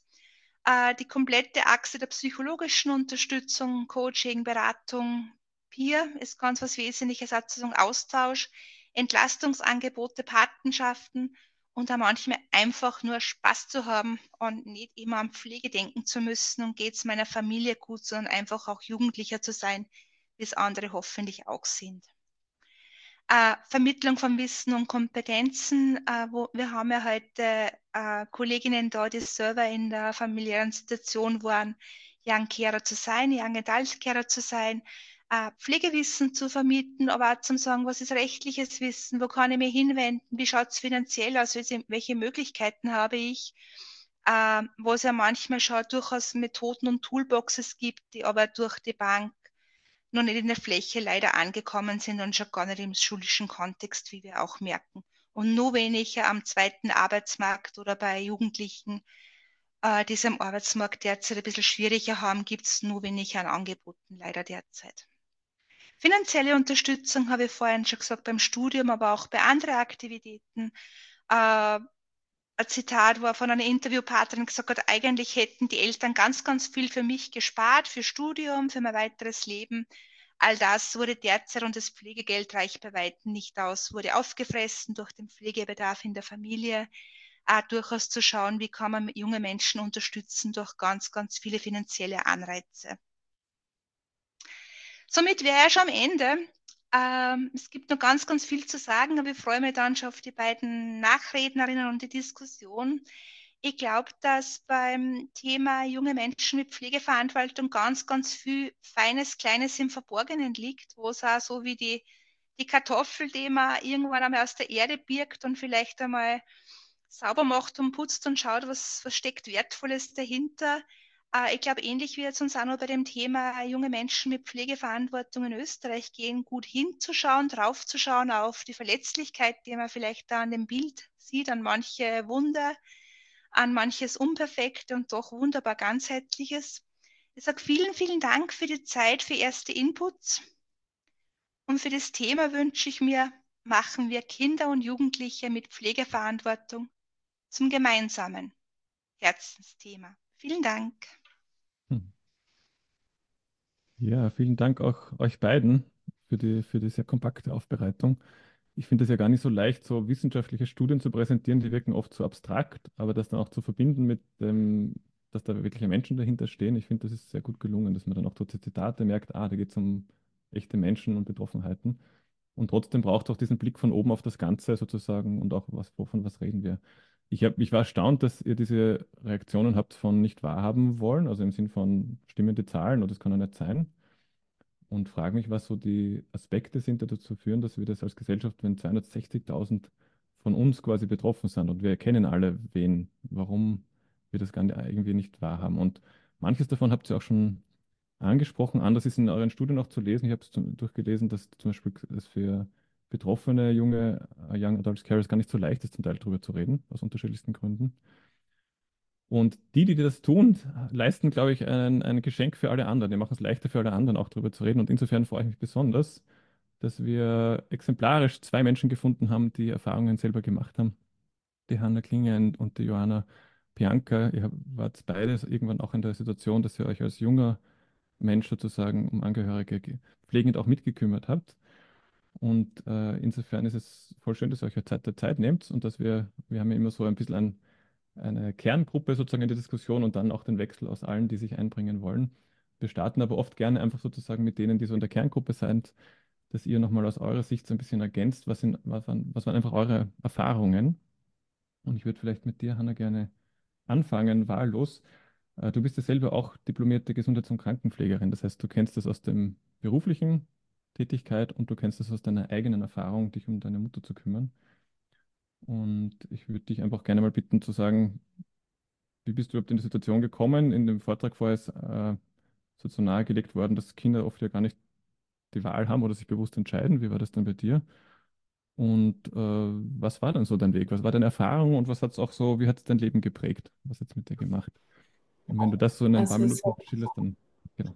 Ja, also es hat mein Leben auf jeden Fall komplett geprägt und ich stelle mir oft die Frage, was wäre mit meinem Leben, wenn ich damals nicht in diese Pflegesituation gekommen wäre, hätte ich mich vielleicht für einen anderen Beruf entschieden. Ich bin ja selbst ähm, Gesundheits- und Krankenpflegerin, obwohl ich das eine lange Zeit nie werden wollte, weil ich eben die Pflege schon zu Hause hatte und dann nicht im beruflichen Kontext dann noch weiterführen wollte. Bin aber dann trotzdem dort gelandet, was man auch sehr viele andere Perspektiven natürlich aufgezeigt hat und auch viele hilfreiche Tipps für zu Hause gegeben hat, was so Lagerungen, Positionieren, solche Dinge zum Beispiel einfach, einfach mehr Wissen gegeben hat. Ähm, natürlich, es gibt mir schon das Gefühl, dass ich viele Dinge durch diese Pflegeverantwortung nicht machen konnte. Ähm, beispielsweise zum Beispiel, wie viele andere junge Menschen dann einmal Auslandsjahr machen oder solche Dinge, weil ich halt einfach an die Situation zu Hause gebunden war. Ähm, meine Mama ist mit ähm, 35 circa an Multiple Sklerose erkrankt. Also ich war da so gerade mal sechs Jahre alt. Also bei meiner Einschulung hat sie schon Krücken gehabt. Und meine Eltern haben sie dann damals getrennt und ich war dann quasi mit meiner Mama hauptsächlich alleine, weil ich natürlich bei ihr geblieben bin.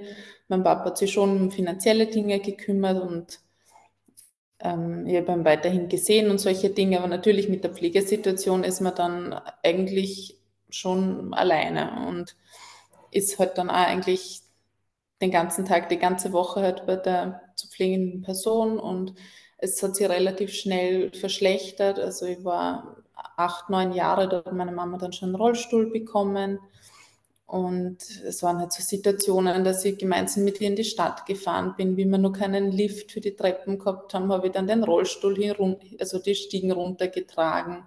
Ich habe sie in Geschäfte mit Stufe reingeschleppt. Also solche Dinge, was man sich normalerweise jetzt nicht vorstellen kann und auch kraftmäßig natürlich wahnsinnig anstrengend ist für ein acht-, neunjähriges Kind. Ähm, ich habe dann andere Dinge natürlich gemacht, wie Essen kochen und da passt das Bild von der Jausenbox vorhin sehr, sehr gut rein, weil ich habe die Jausenbox immer selbst schon in der Volksschule hergerichtet und war natürlich dann auch immer traurig, was meine Mitschüler für tolles Essen beispielsweise mitbekommen haben und ich habe halt nur das Brot, das ich mir selbst gerichtet habe, ähm, zum Essen gehabt. Oder auch so dieses einfach einmal unbeschwert Mittagessen gehen, was meine Mitschüler halt mit ihren Eltern alles machen konnten. Und das waren ganz viele Situationen, wo man sich natürlich auch als Außenseiter fühlt und auch sehr traurig einfach ist, dass diese Normalität nicht gegeben ist. Und das ist dann in der Phase aber überhaupt nicht bewusst. Also mir ist das erst viel, viel später, erst im Studium, dann bewusst geworden, dass ich Young Carer war oder halt auch nur bin, ähm, in gewisser Weise und halt natürlich immer nur viele Aufgaben an mir hängen, was sie natürlich von damals jetzt wesentlich reduziert hat, weil ich einfach halt im Berufsleben stehe, nicht mehr zu Hause dauernd bin, versuche aber trotzdem immer noch nach Hause jede Woche zu fahren. Und das sind halt Dinge, die man nicht abschalten kann. Also ich mache mir immer nur Sorgen und wie geht es der Mama? Und man hat einfach so dieses Pflichtgefühl.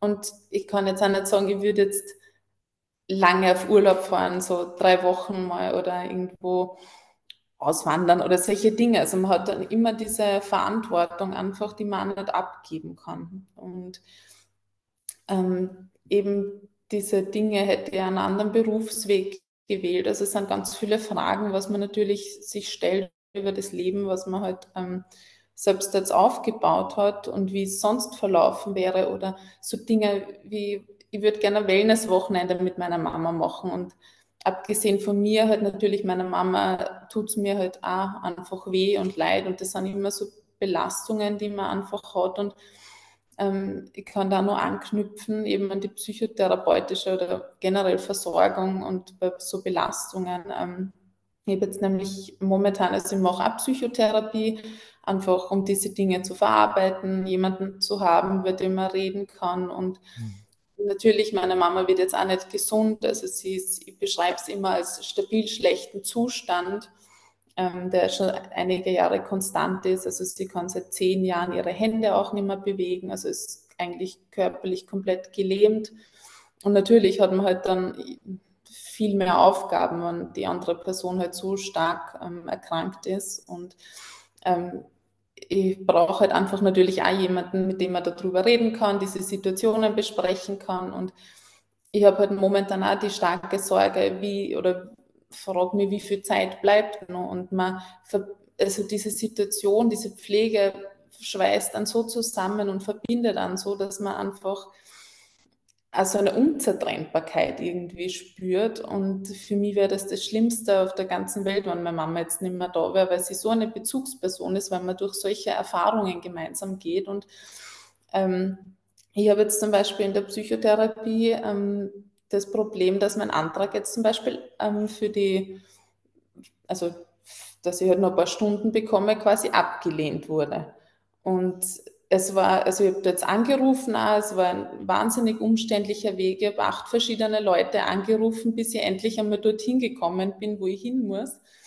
Und dann wird man aber quasi auch nur so, es ist ja quasi nicht so, also nicht so schlimm, aber es wird überhaupt nicht äh, gesehen und man wird da gar nicht so ernst genommen, dass das auch für die Psyche eine totale Belastung natürlich ist. Und diese Zugänglichkeit und Leistbarkeit ist einfach in Österreich wirklich ziemlich schwierig. Und ähm, ich bin ja selber im Krankenhaus tätig und da ist ja, was ich mir momentan frage, die psychische Gesundheit von jungen Menschen ähm, wird so wenig wertgeschätzt und im Gegenzug ähm, operiert man aber eine 92-jährige Dame eine Herzklappe, die vielleicht ohne diese Operation viel gesünder und länger noch leben würde, als würde man jetzt diese schwere OP um zigtausende Euro durchführen. Und das sind halt immer so die Sachen, wo ich mir dann denke, ist eine Prävention für junge Menschen doch sowas Wesentliches. Mhm. Okay. Ja, Du, danke, dass du das so, so schilderst. Das wird sehr, also ich kann mir gut vorstellen, wenn das dann du so auf Unverständnis stößt, warum ist denn das so ein Problem und, und äh, dass man keine Ahnung hat, was das heißt, so aufzuwachsen. Ne? Also wie, wie dein Leben anders geprägt ist. Das kann man sich, auch wenn man es jetzt nur hört, hat man Bilder im Kopf, aber wie das jeden Tag, alle Jahre zu sozusagen zu leben, ist noch was anderes, ja. Ja. Also danke, dass du heute auch Zeit nimmst und das so einbringst. Ähm, Johanna, du hast ähm, auch eine Erfahrung gemacht als junge, als junger Mensch, der sich um deine Eltern gekümmert hat. Also du hast vorher kurz erzählt, wir haben geredet, dass du eigentlich dich um beide Eltern gekümmert hast, aber jeweils in einem anderen Alter. Also einmal, als du auch, wie die Hanna gerade geschildert hast, recht jung warst und dann auch nochmal, als du schon älter warst. Und auch da wäre vielleicht spannend, wie hast du es dann unterschiedlich erlebt, ne? Ja, also ich habe quasi zwei verschiedene Dinge erlebt und Entschuldigung, ich wollte zu dir noch sagen, du bist auch ja, beruflich Fotografin. Ich habe mir vorher deine Homepage angeschaut und die, die schaut sehr professionell aus. Also das wollte ich nicht, die Schleichwerbung wollte ich nicht auslassen. Jetzt, bitte. genau. Also ich bin nicht beruflich in die Pflege gegangen. Ähm, ich muss sagen, ich bewundere jede Person, die diese Jobentscheidung trifft. Für mich war es eigentlich ein, eine Albtraumvorstellung, dass ich jemals überhaupt in so eine Situation geraten sollte. Und vielleicht fange ich kurz mit einer Frage an an alle. Wer von euch hatte mit den eigenen Eltern als minderjährige Person ein Gespräch über eine potenzielle Pflegesituation und wie man damit umgehen sollte? Einfach vielleicht Handhebelfunktion, dann wissen wir. Ich glaube, das sagt vieles aus, natürlich. Und ich denke, das wissen die meisten Spezialistinnen hier. Also ich habe einerseits als äh, Jugendliche bin ich in die Situation von 0 auf 100 reingeschlittert, meine krebskranke Mutter fünf Jahre lang mit Auf und Ab äh, bis zu ihrem Tod zu pflegen. Mit zu pflegen, sage ich gleich. Äh, und als Erwachsene die letzten zehn, also minus eins, die letzten zehn Jahre eigentlich eine sehr klassische Alterspflegesituation gehabt mit meinem Vater, der dement geworden ist, wo das wirklich sehr, sehr langsam gegangen ist, wo dann Entscheidungen auch getroffen wurden, professionelle Hilfe zu suchen, äh, mit Hauspflege bis hin zu einem Altersheim. Und jetzt aber mehr auf die Situation meiner Mutter bezogen, beziehungsweise den Vergleich. Was ich immer erlebt habe, immer und immer wieder, war dieses, wo ist meine Grenze? Das heißt, ähm, warum bin ich hier verantwortlich? Warum bin ich in diese Situation geschlittert? Was darf ich auch als Minderjährige? Weil ich überschreite meine Kompetenzen. Ich habe in einem gewissen Moment einfach für meine Mutter Entscheidungen treffen müssen. Also bei sehr, sehr vielen Leuten, die Pflege brauchen, hatte ich das Gefühl, also auch als ich dann mit anderen Personen darüber gesprochen hatte, die in der gleichen Situation gelandet sind. Ähm, es gibt Situationen, wo die Menschen selbst keine Entscheidung treffen können, sei es temporär oder, oder final, einfach weil sie nicht mehr können. Ähm, ich wusste nicht, ich weiß nicht, wie die jetzige Situation ist, natürlich ist das einige Jahre her. Ähm, könnte ich als Jugendliche in die Wege leiten, meinen Eltern tatsächlich zu entmündigen, weil ich merke, er oder sie trifft sehr irrationale Entscheidungen bezüglich der eigenen Situation. Ähm, konfrontiert mit Ärztinnen äh, oder Pflegepersonal gab es sehr verschiedene Situationen.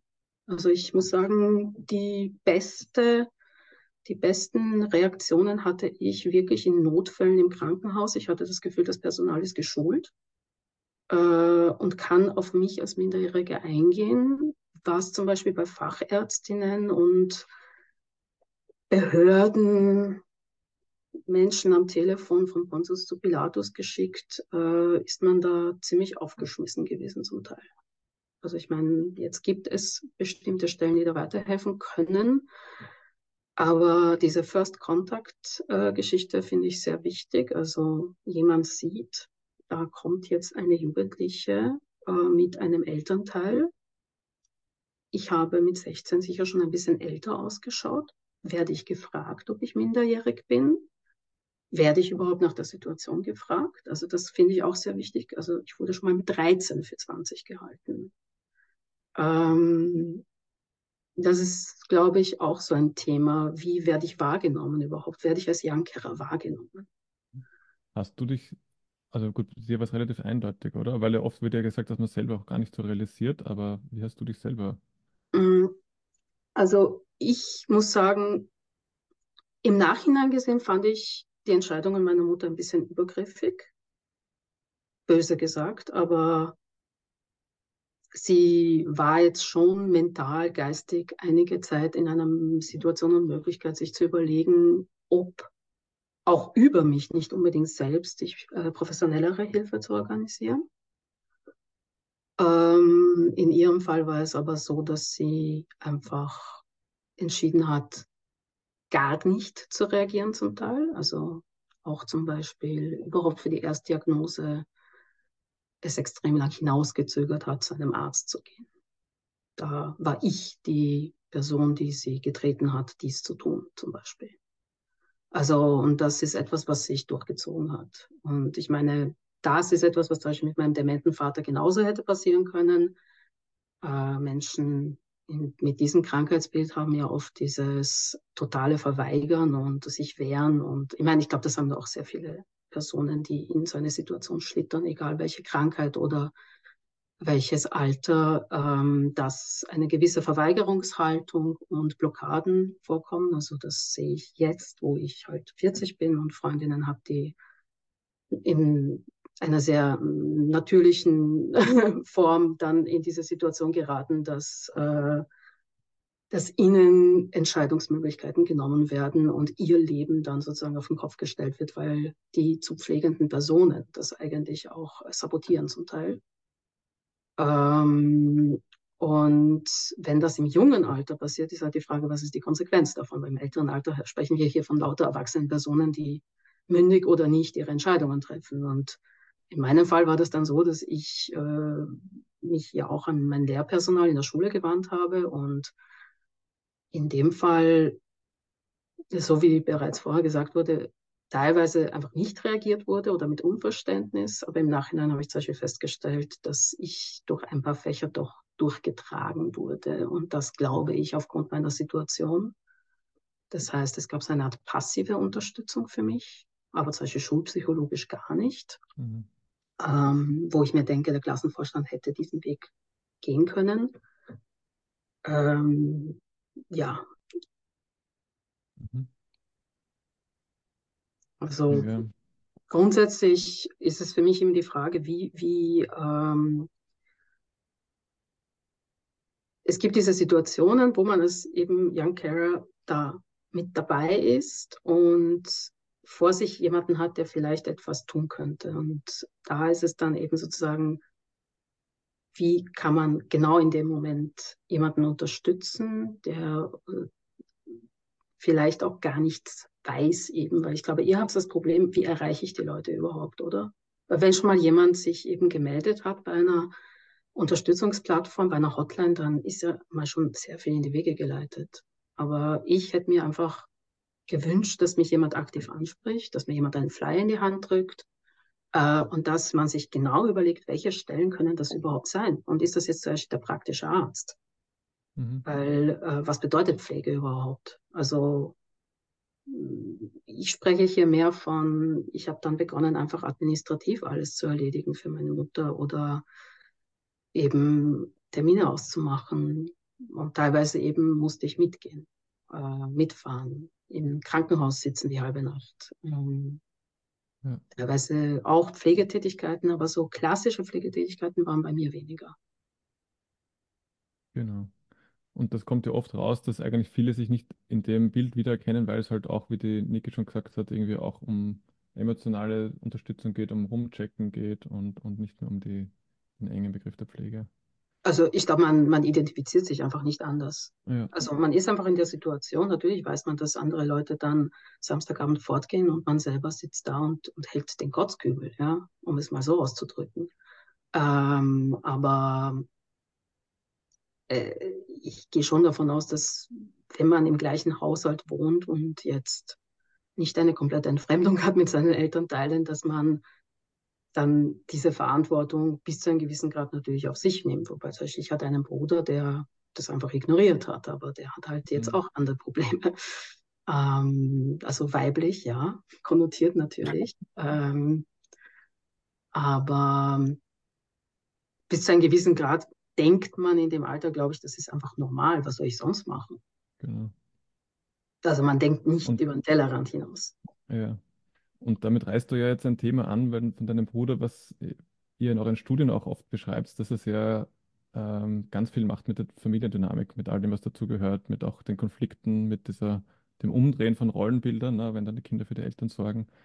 Ähm, und von dem, was Hanna du gesagt hast, auch von dieser Nähe. Ne? Du hast gesagt, du kannst dir gar nicht vorstellen, jetzt wie das dann ohne deine Mutter wäre, weil ihr so eng von frühester Kindheit an gemeinsam wart. Ne? Also das ist ja, wenn man sich schon normale Familien, sage ich mal, anschaut, die nicht diese Herausforderungen haben, da tut sich ja schon viel familiendynamisch und das ist sicher nochmal etwas, was, was was macht.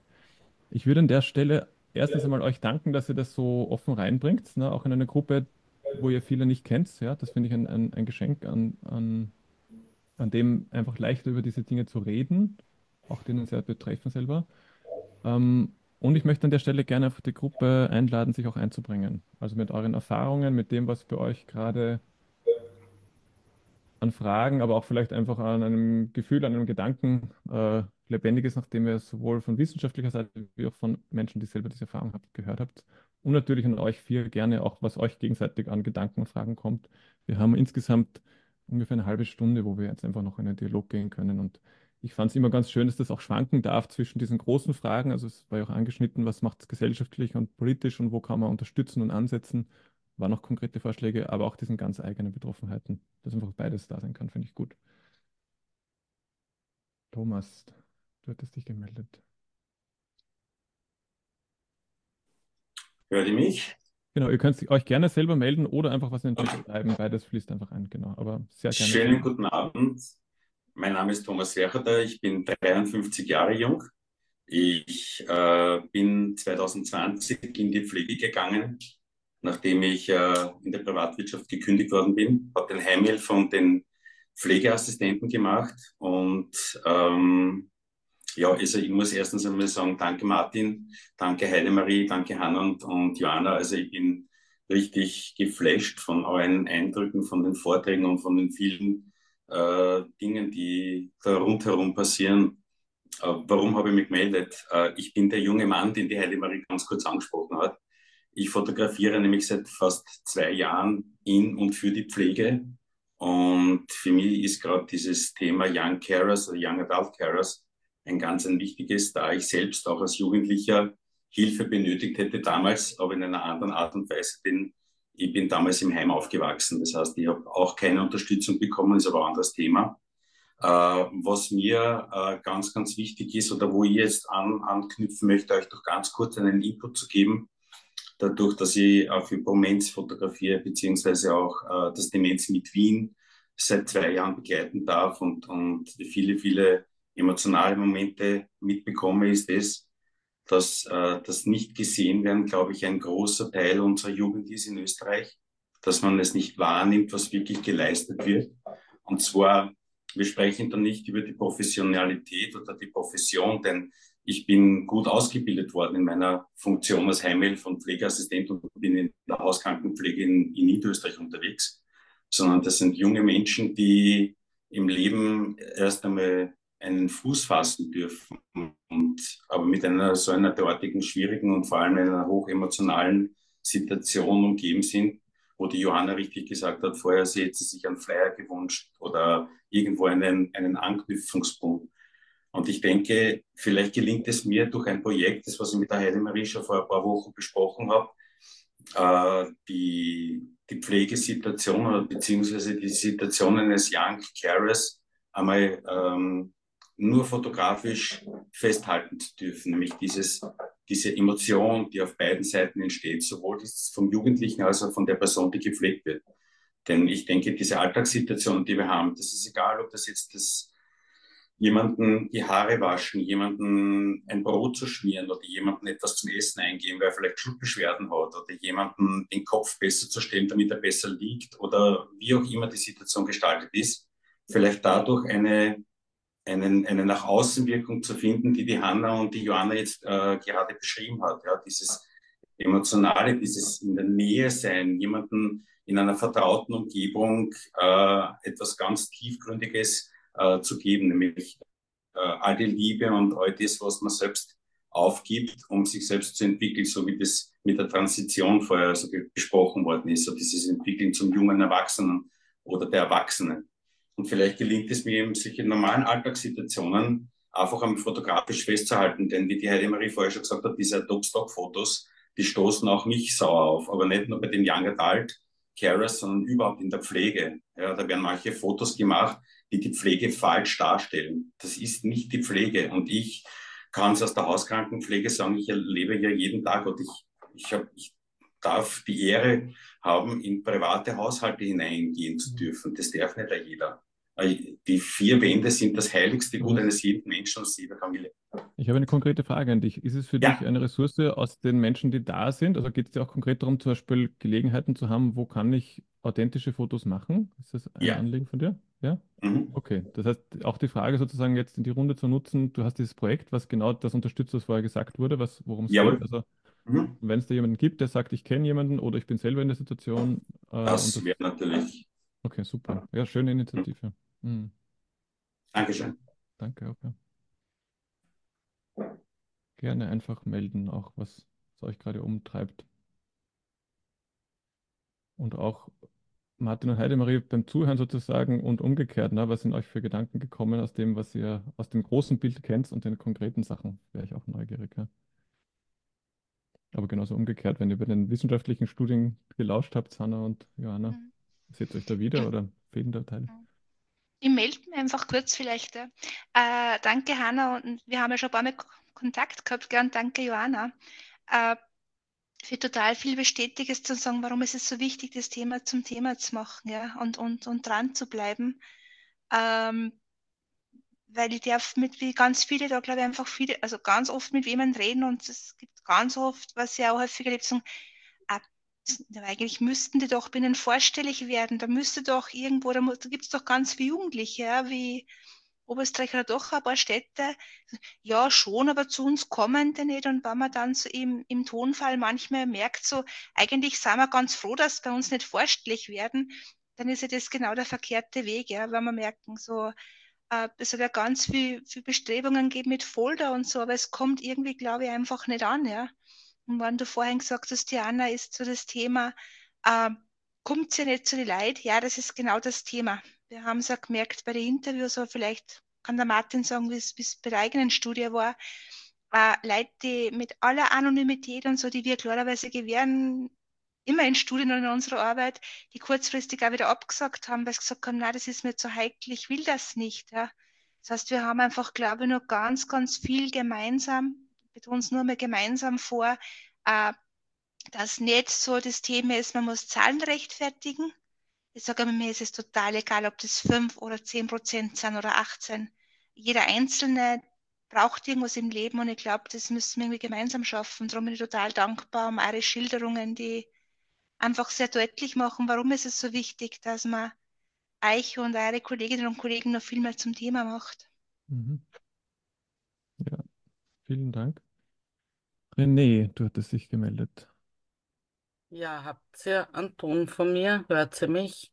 Ja. Gut. Ich, ich habe nämlich andere Kopfhörer einmal.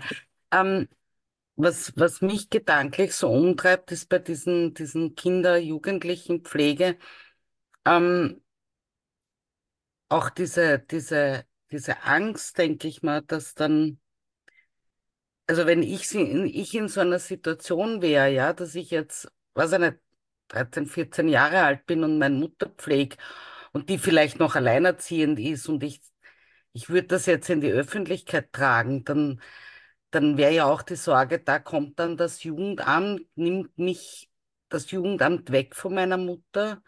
Ich meine, es ist ja auch immer dieser, gibt ja diese, diesen, diesen Kinder- und Jugendschutz, ne? wenn man das jetzt in die Öffentlichkeit transportiert, auch fotografisch, dass man achtjähriges Kind dabei fotografiert oder beobachtet oder filmt, wie die halt äh, schwerkranke Mutter pflegt, ähm, würde da die Gesellschaft nicht wieder dran sein und sagen, zum Schutz des Kindes nehmen wir das Kind da weg und, und, und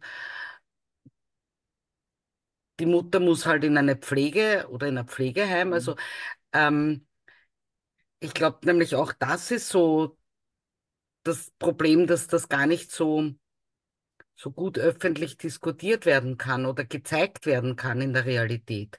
Ja. Weil ich hatte ja auch als pflegende Mutter die Angst, dass mir die Kinder weggenommen werden, ja.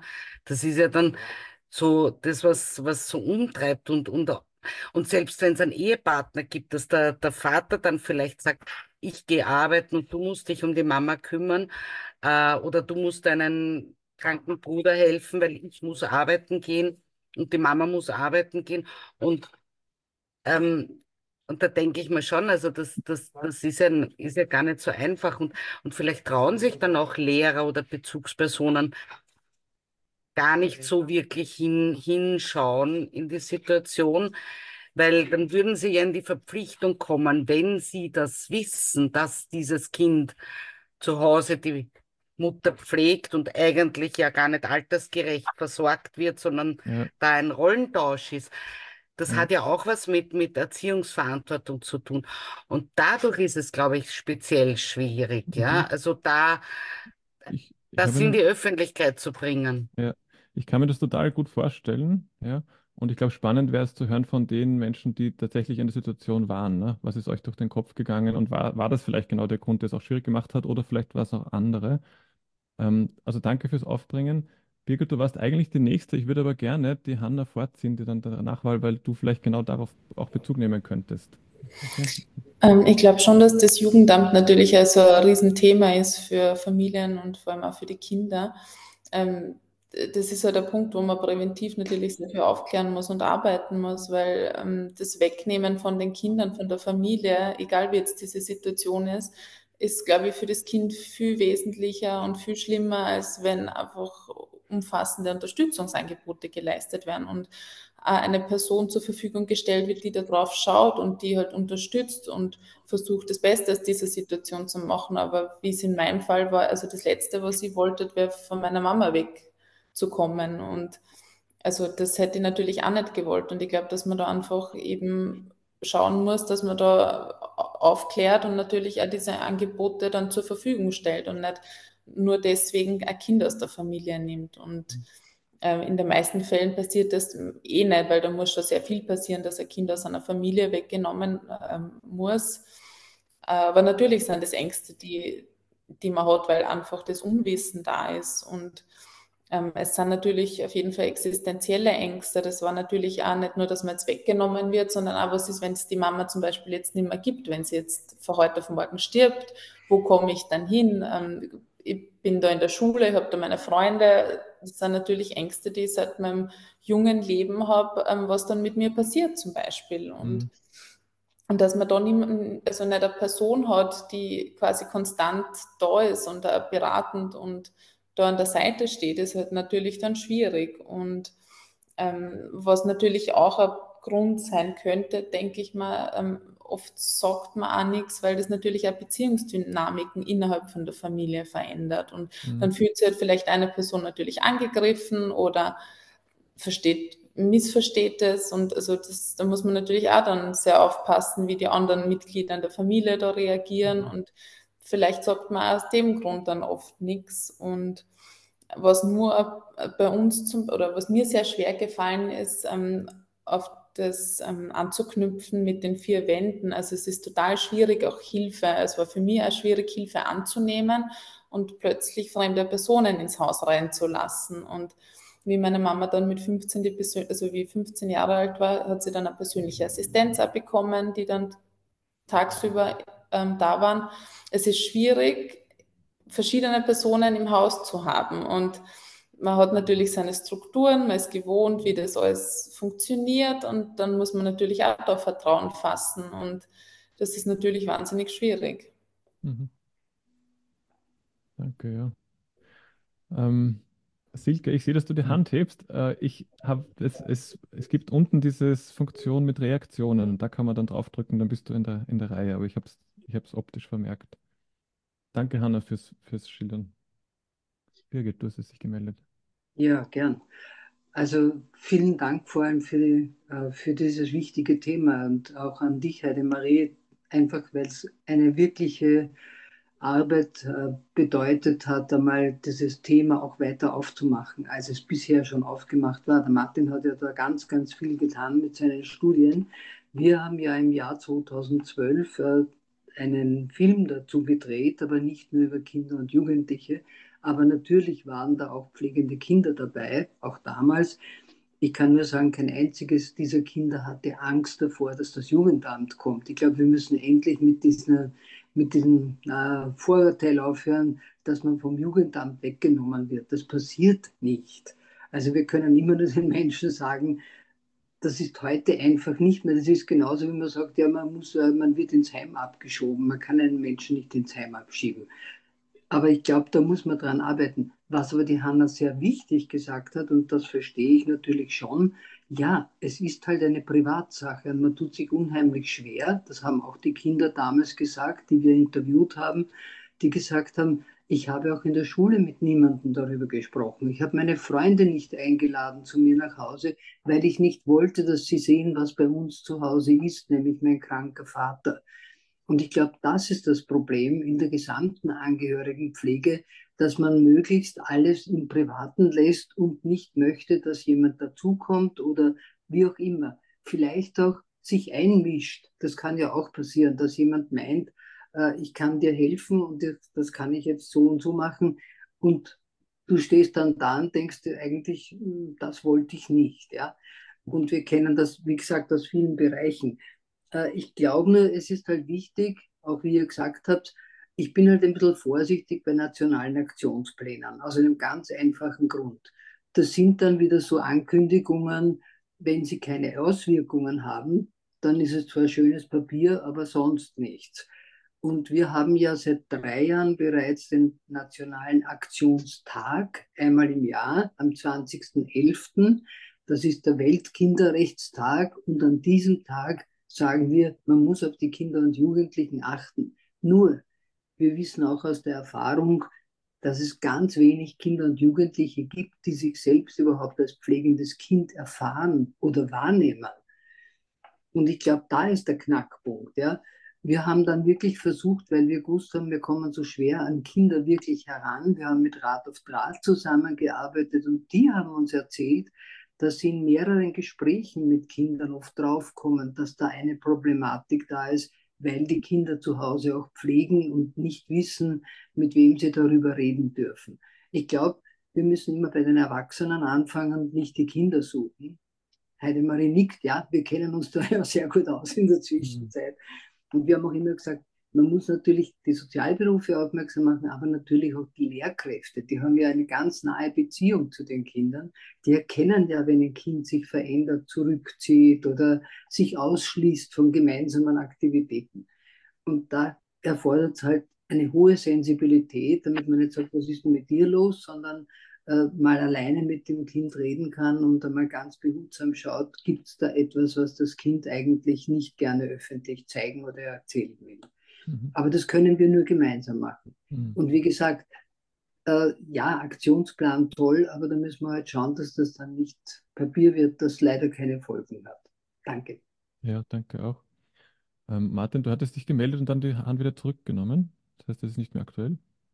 Ja, die, okay. also, hm, ja, ich könnte wahnsinnig viel sagen zu ganz vielen, aber jetzt vielleicht, äh, Birgit hat jetzt schon was gesagt zu dem Thema Jugendamt. Ich glaube, um das zu bestärken. Also die, die Diskussion war nicht ganz einfach am Anfang. Ich kann mich erinnern, wie wir damals, ähm, äh, also wie das ja von den Medien aufgenommen wurde, wurde war, war nicht klar, was das Phänomen ist. Und wir reden jetzt alle, weil wir sehr, sehr viel wissen. Ja, das war vor vielen Jahren ganz eine andere Sache. Und weil du auch die Zahlen angesprochen hast, dass das sehr ambivalent aufgenommen äh, äh wurde, Heidi Marie. Ich kann mich nur erinnern, ich bin damals als junge Wissenschaftler, als kleiner junge Wissenschaftler mit einem sehr namhaften äh, Juristen und Professor für Arbeitsrecht und dem äh, Direktor der, der, Pensionsversicherungsanstalt zusammengesessen und die haben, also gerade als sie nicht gesagt haben, ob ich deppert bin, was ich da zusammenrechnen. Äh, und wir haben damals wahnsinnig konservativ gerechnet, wohl also in dem Wissen, dass das ganz schwierig ist, das in die Gesellschaft zu kommunizieren. Mit, später sind ja dann andere Studien gekommen. Wir wissen mittlerweile eben, wir sind ja da eh bottom mit unseren Rechnungen und so weiter und so fort. Aber es ist eben sehr viel passiert. Es ist das Jugendamt sensibilisiert. Es, sind, es ist da, also ich kann es nur, es gibt Situationen, wo das Kindeswohl gefährdet ist, aber da muss man natürlich extra hinschauen. Das ist oft im Zusammenhang mit, äh, mit, mit, mit Substanzabhängigkeit. Und das ist aber oft dann, also wie gesagt, es, es ist gut, dass es das Jugendamt gibt und manchmal hinschaut. Fürchten muss man sich nicht, obwohl es nach wie vor bei vielen ein, ein sehr angstbesetztes Thema ist. Ähm, wie war's? Und das Thema an die Kinder rankommen, vielleicht noch ganz so. Äh, ich meine, wir haben, wir haben damals dieses, dieses, ich sage immer, dieses soziale Phänomen der kindlichen Pflege mehr oder weniger da in die Welt gesetzt oder in Österreich zumindest. Ähm, es hat ganz lang gedauert, bis die Leute verstehen, was denn das ist. Ähm, es gibt eine, eine sehr lange Tradition, diese Gruppe auch, ich sage es einmal so, über die Pathologie zu identifizieren. Da werden sie dann die Kinder von psychisch kranken Eltern oder die Kinder, äh, so wie, wie bei dir, Johanna, Kinder von onkologisch erkrankten Eltern und so weiter und so fort. Also auch das ist Möglichkeit, sind Möglichkeiten, Kinder zu identifizieren. Auch das ist was, wo man, glaube ich, große Hebel in Bewegung setzen könnte, wo viele dran sind. Mhm. Ähm, wo natürlich auch vergleichsweise wenig passiert, muss man sagen. Ja. ja. Vielleicht ist es ja was, wo die Gesellschaft einfach besser was damit anfangen kann, mit diesen Begrifflichkeiten, weil die Pathologie kennen es. So, ja. Mhm, okay. So, Silke, dir ist vorher fast der, Haar, der Arm abgefallen, weil du hattest so lange aufgezeigt. Wir haben dich vermerkt in der Liste. Jetzt wäre, bitte. Also ich bin jetzt zwar nicht aus Österreich, aber ich kann aus eigener Erfahrung sagen, ich sag mal, es mag jetzt in Österreich anders sein. Und ich sag mal, ich weiß, also nicht jeder Mutter, die gepflegt werden mu muss, äh, werden Kinder weggenommen. Ähm, um das jetzt so ein bisschen schnell und kurz zu fassen, ich bin 53, habe mit 33 Demenz bekommen und habe jetzt noch eine Tochter, die ist 13 Jahre alt. Und nach zehn Jahren, weil ich mich von meinem Mann scheiden lassen habe, mich in meine Heimat wieder zurückgezogen bin, hat man mir nach zehn Jahren meine Tochter aus der Familie geholt, weil ich Öffentlichkeitsarbeit mache, weil ich mich für junge Erkrankte einsetze. Das sind so, wie gesagt, da ist das mit der Angst, wie gesagt, da spielt die Angst eine ganz große Rolle bei vielen mit, wenn sie nichts dazu sagen. Wie gesagt, ich lebe in Deutschland, habe mit Österreich nichts zu tun, aber wie gesagt, in Deutschland ist es so halt gewesen. Demenz, Stigmatisierung, mhm. teilweise nicht erziehungsfähig. Also ich habe das, muss sagen, ich habe das Sorgerecht über meine Tochter aber wie gesagt, nicht mehr das Aufenthaltsbestimmungsrecht. Mhm. Okay, also auch die Erfahrung gibt es. Danke fürs Einbringen. Johanna, du hast dich schon lange gemeldet. Bitte. Ähm, ja, also aus, aus jugendlicher Perspektive, nicht aus kindlicher, weil ich denke, das könnte ein bisschen anders sein. Ähm, ich hätte mir wahnsinnig gewünscht, dass plötzlich jemand in der Wohnung steht und einfach Tacheles redet und sagt, das geht so nicht. Und auch auf das, was Birgit jetzt angesprochen hat, dass die meisten Kinder eher keine Angst haben. Also ich habe eine Tochter und ich hatte aufgrund von eher wahrscheinlich auch als Konsequenz dessen, was ich durchgemacht habe als Jugendliche, hatte ich eine finanziell und sonst auch instabile Situation, als meine Tochter klein war. Und das Thema Jugendamt ist irgendwo mal aufgepoppt. Also ich denke schon, dass sich da wahnsinnig viel getan hat. Also als 83er Baujahr hatte ich als Kind eben im Kopf und als Kind von Eltern, die Flucht- und Migrationshintergrund hatten, ähm, ja, oh Gott, das Jugendamt, oh mein Gott, oh mein Gott, oh mein Gott, Angst, Angst, Angst. Äh, meine Tochter hatte da schon eine sehr, sehr andere Haltung zu dem Thema. Also ähm, aber wie gesagt, ich kann es nicht aus kindlicher Perspektive betrachten, da hat die Hanna mehr dazu sagen können.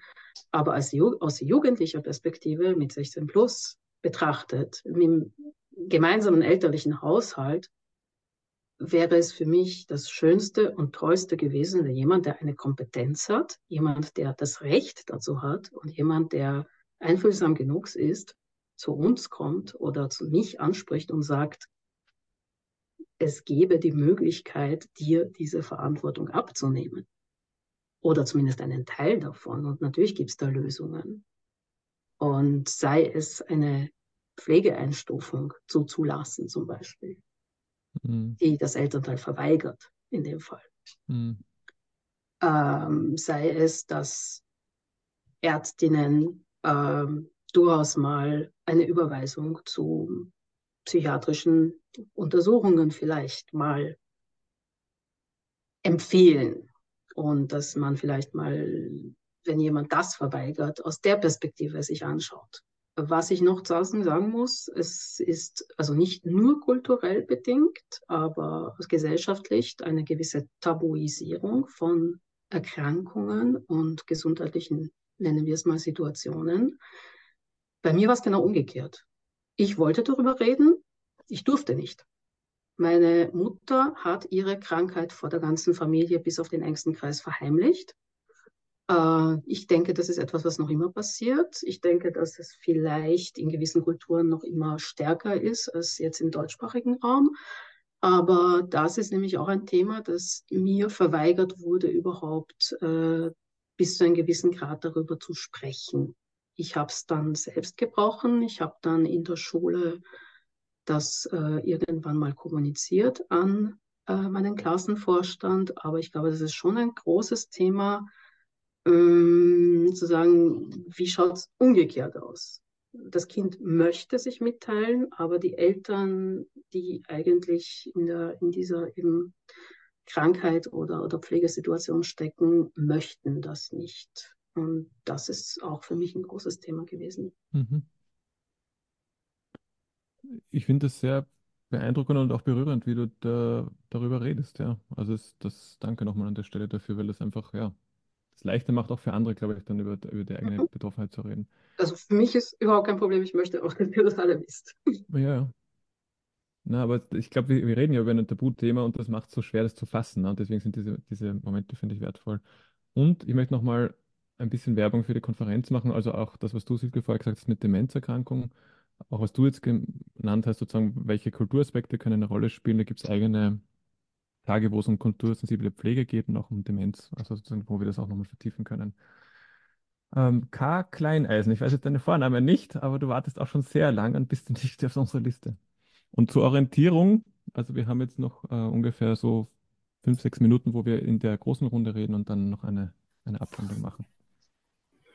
Äh, ja, ich, ich, heiße Karin Kleineisen. Ich habe meine ähm, beste Freundin ich sehr lange in ihrer Krebserkrankung begleitet und die hatte ähm, einen, in, währenddessen, dass sie Krebs hatte, einen Sohn geboren, der nichts anderes kannte wie eine pflegebedürftige Mama von Anfang an. Und die Johanna hatte so eigentlich meine Frage schon äh, beantwortet, aber es ist mir so wahnsinnig wichtig, weil der Scham, glaube ich, geht äh, über die Pflege geht eher von den Erwachsenen und dem Pflege, den Pflegenden aus. Und das ist so wichtig, dass man das bricht. Weil das bedeutet genau, dass die Kinder so ausgegrenzt werden, unter anderem keine Geburtstage zu Hause, keine, äh, alles Mögliche nicht. Und weil die Erwachsenen das entscheiden, hält man sich auch als Angehöriger oder Freund dran. Und das ist eigentlich irrsinnig traurig, finde ich. Für die Kinder im Speziellen natürlich. Mhm. Und für die Familie. Aber danke, Johanna, dass du so äh, offen darüber gesprochen hast. Das tut mich auch gut. Äh, das zu hören, wie man eigentlich besser vielleicht irgendwie damit umgehen könnte und das ein bisschen aufbrechen könnte. Mhm. Das war's schon, danke. Und es ist ganz ein tolles Format, danke. Danke. Äh, René.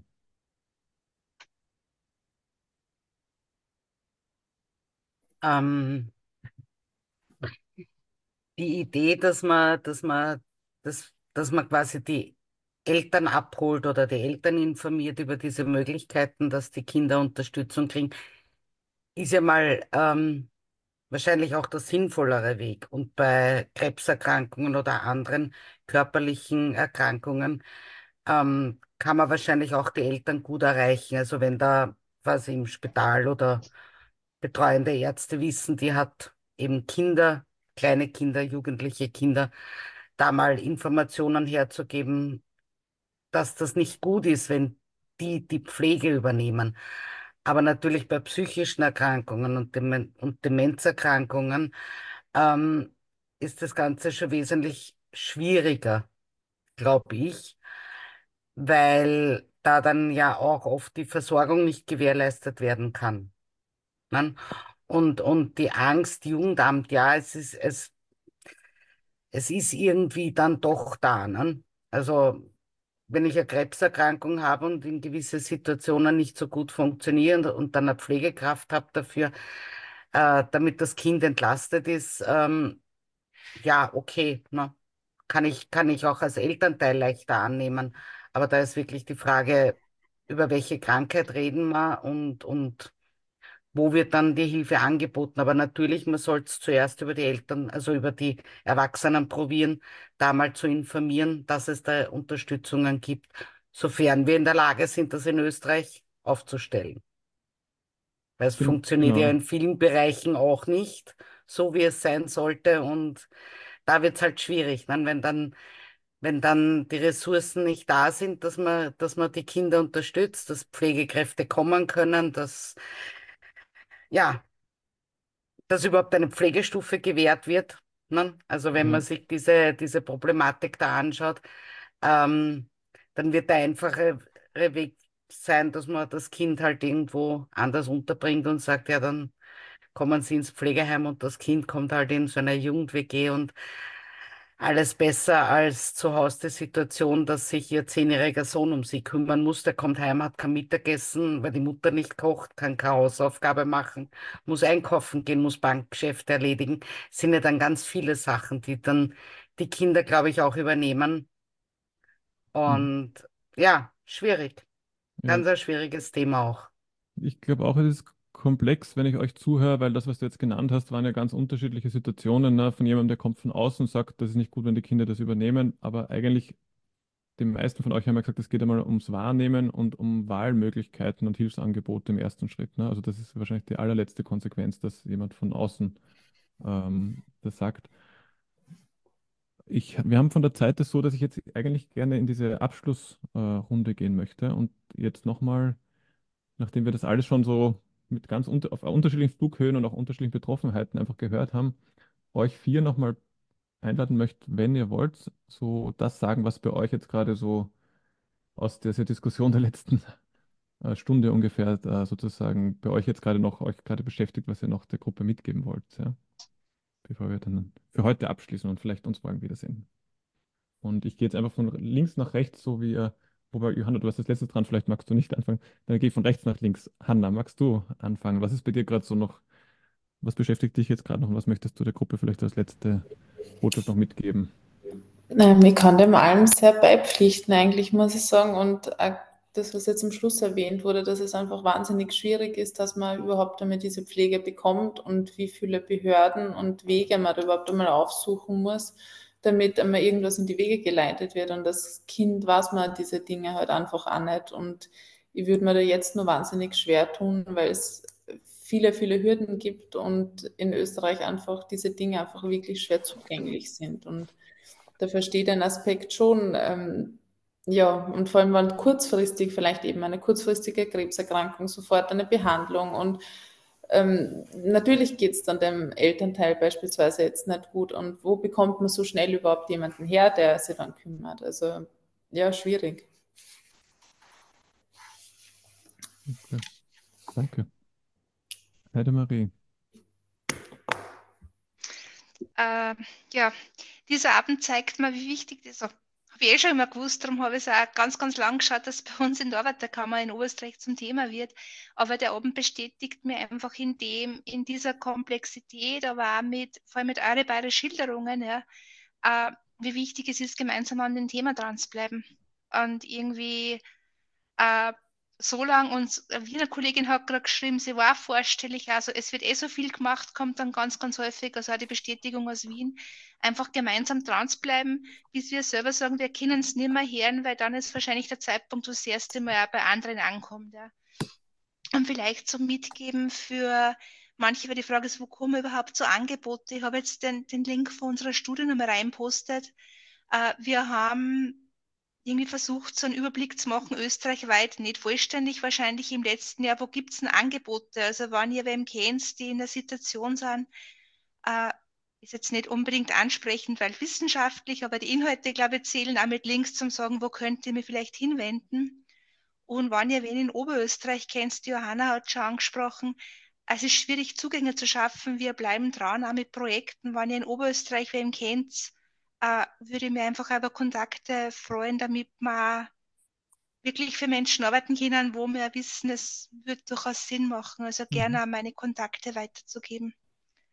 Genau. Ansonsten bin ich sehr, sehr ergriffen von dem Abend. Das bin ich von meiner beruflichen Arbeit manchmal gewohnt, manchmal nicht. Aber es zeigt einfach, dass es ein ganz, ganz ein besonderes Thema ist, wo man für ganz viele Menschen dranbleiben dürfen, egal wie viele das es sind. Ja. Mhm. Danke. Vielen Dank. Ich bin ein bisschen zwei Minuten mit der Zeit. Also wir haben drei Minuten und die Nike braucht noch ein bisschen Zeit für den Ausblick. Insofern, was ist das Wichtige, was bei euch gerade auch, auch da ist? Martin, du bist der Nächste.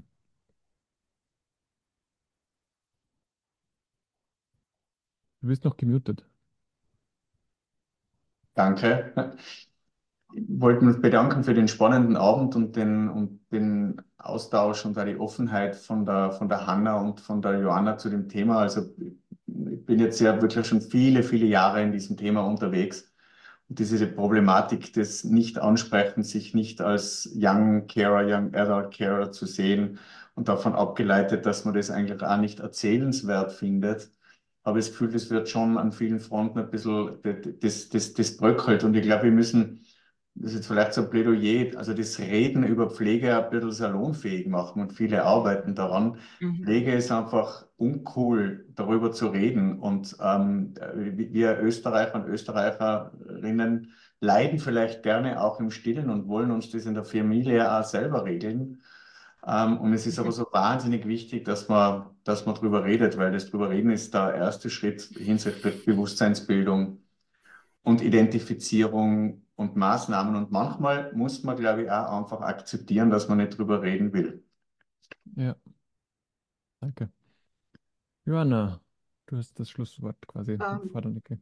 ja, also was mir jetzt aufgefallen ist, ist eben dieses im Vordergrund zu stellen, wie hole ich die Leute überhaupt ab, wie finde ich sie überhaupt.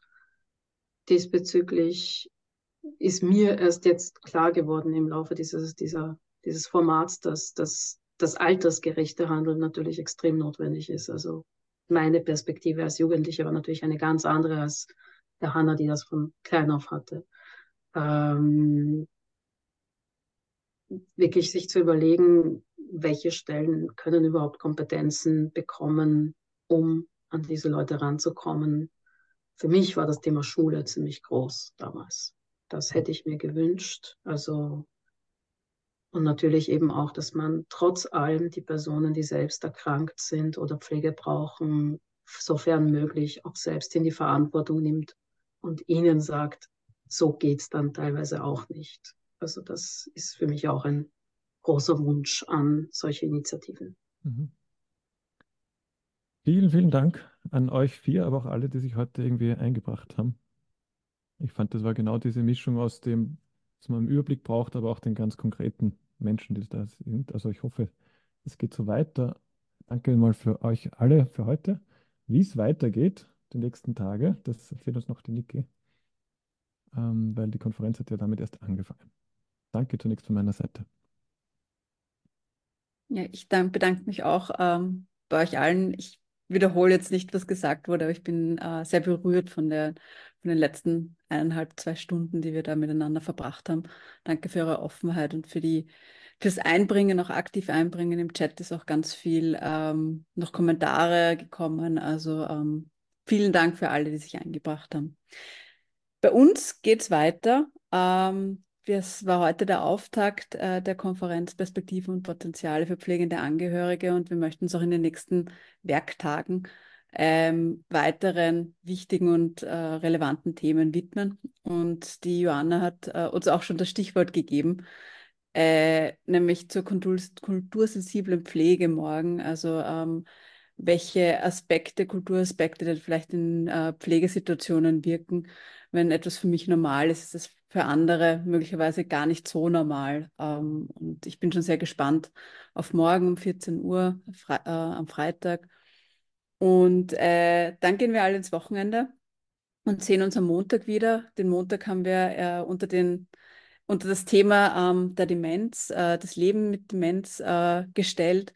Das heißt, äh, da haben wir zu Mittag einen Inspirational Lunch. Für die, die das Format noch nicht kennen, ist das ein Kurzformat, wo wir am Montag eben zwei demenzfreundliche Gemeinden vorstellen und einmal erfahren, was, was das überhaupt bedeutet, was macht eine demenzfreundliche Gemeinde aus und am Abend äh, gehen wir dann wirklich ins Thema hinein äh, und schauen uns an, wie, äh, wie sind denn Angehörige ähm, von, äh, womit müssen Angehörige ähm, dann arbeiten oder leben oder umgehen eigentlich in ihrem Alltag, äh, wenn die pflegebedürftige Men äh, Person von Demenz betroffen ist. Der Dienstag, da dürfen wir dann aus dem nochmal aufs Innovationsnetzwerk schauen.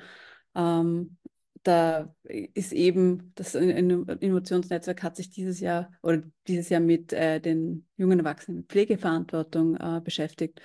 Und da dürfen wir quasi die Lösung vorstellen, die Lösungsidee vorstellen, ähm, wie Digitalisierung hier zur Entlastung beitragen kann. Also auch vielleicht sehr spannend im Anschluss an die heutige Diskussion. Und äh, am Abend gehen wir dann in eine Diskussionsrunde rein, äh, wo es um das Thema zwischen Selbstbestimmung äh, und Schutz geht, also wie weit, äh, für, wie weit kann ich äh, zur Selbstermächtigung ähm, beitragen von pflegebedürftigen Personen und wo ist dann die Grenze zum Schutz wieder. Das ist immer eine Gratwanderung äh, für pflegende Angehörige. Und am letzten Tag, am Mittwoch, ähm, da schließen wir das Ganze mit einer, einer Kurzvorstellung eines Podcasts, der Podcast äh, Pflegende Eltern ähm, das uns sehr freut. Das ist die Lösungsidee, die aus dem letzten Jahr entstanden ist äh, und die live geht und jedes Monat eine Folge rausbringt ähm, zum, zum Leben, über das Leben, über die Herausforderungen, über die schönen Seiten ähm, des Lebens als pflegende Eltern.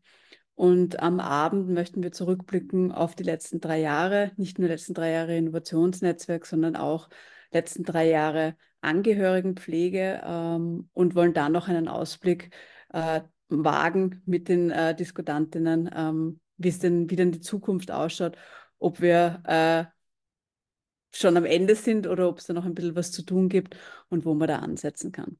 Ähm, vielen Dank, Nono, dass du uns heute durch den Abend geführt hast. Äh, vielen Dank äh, allen Teilnehmenden. Wir wünschen noch einen schönen Abend und äh, hoffentlich sehen wir uns morgen wieder.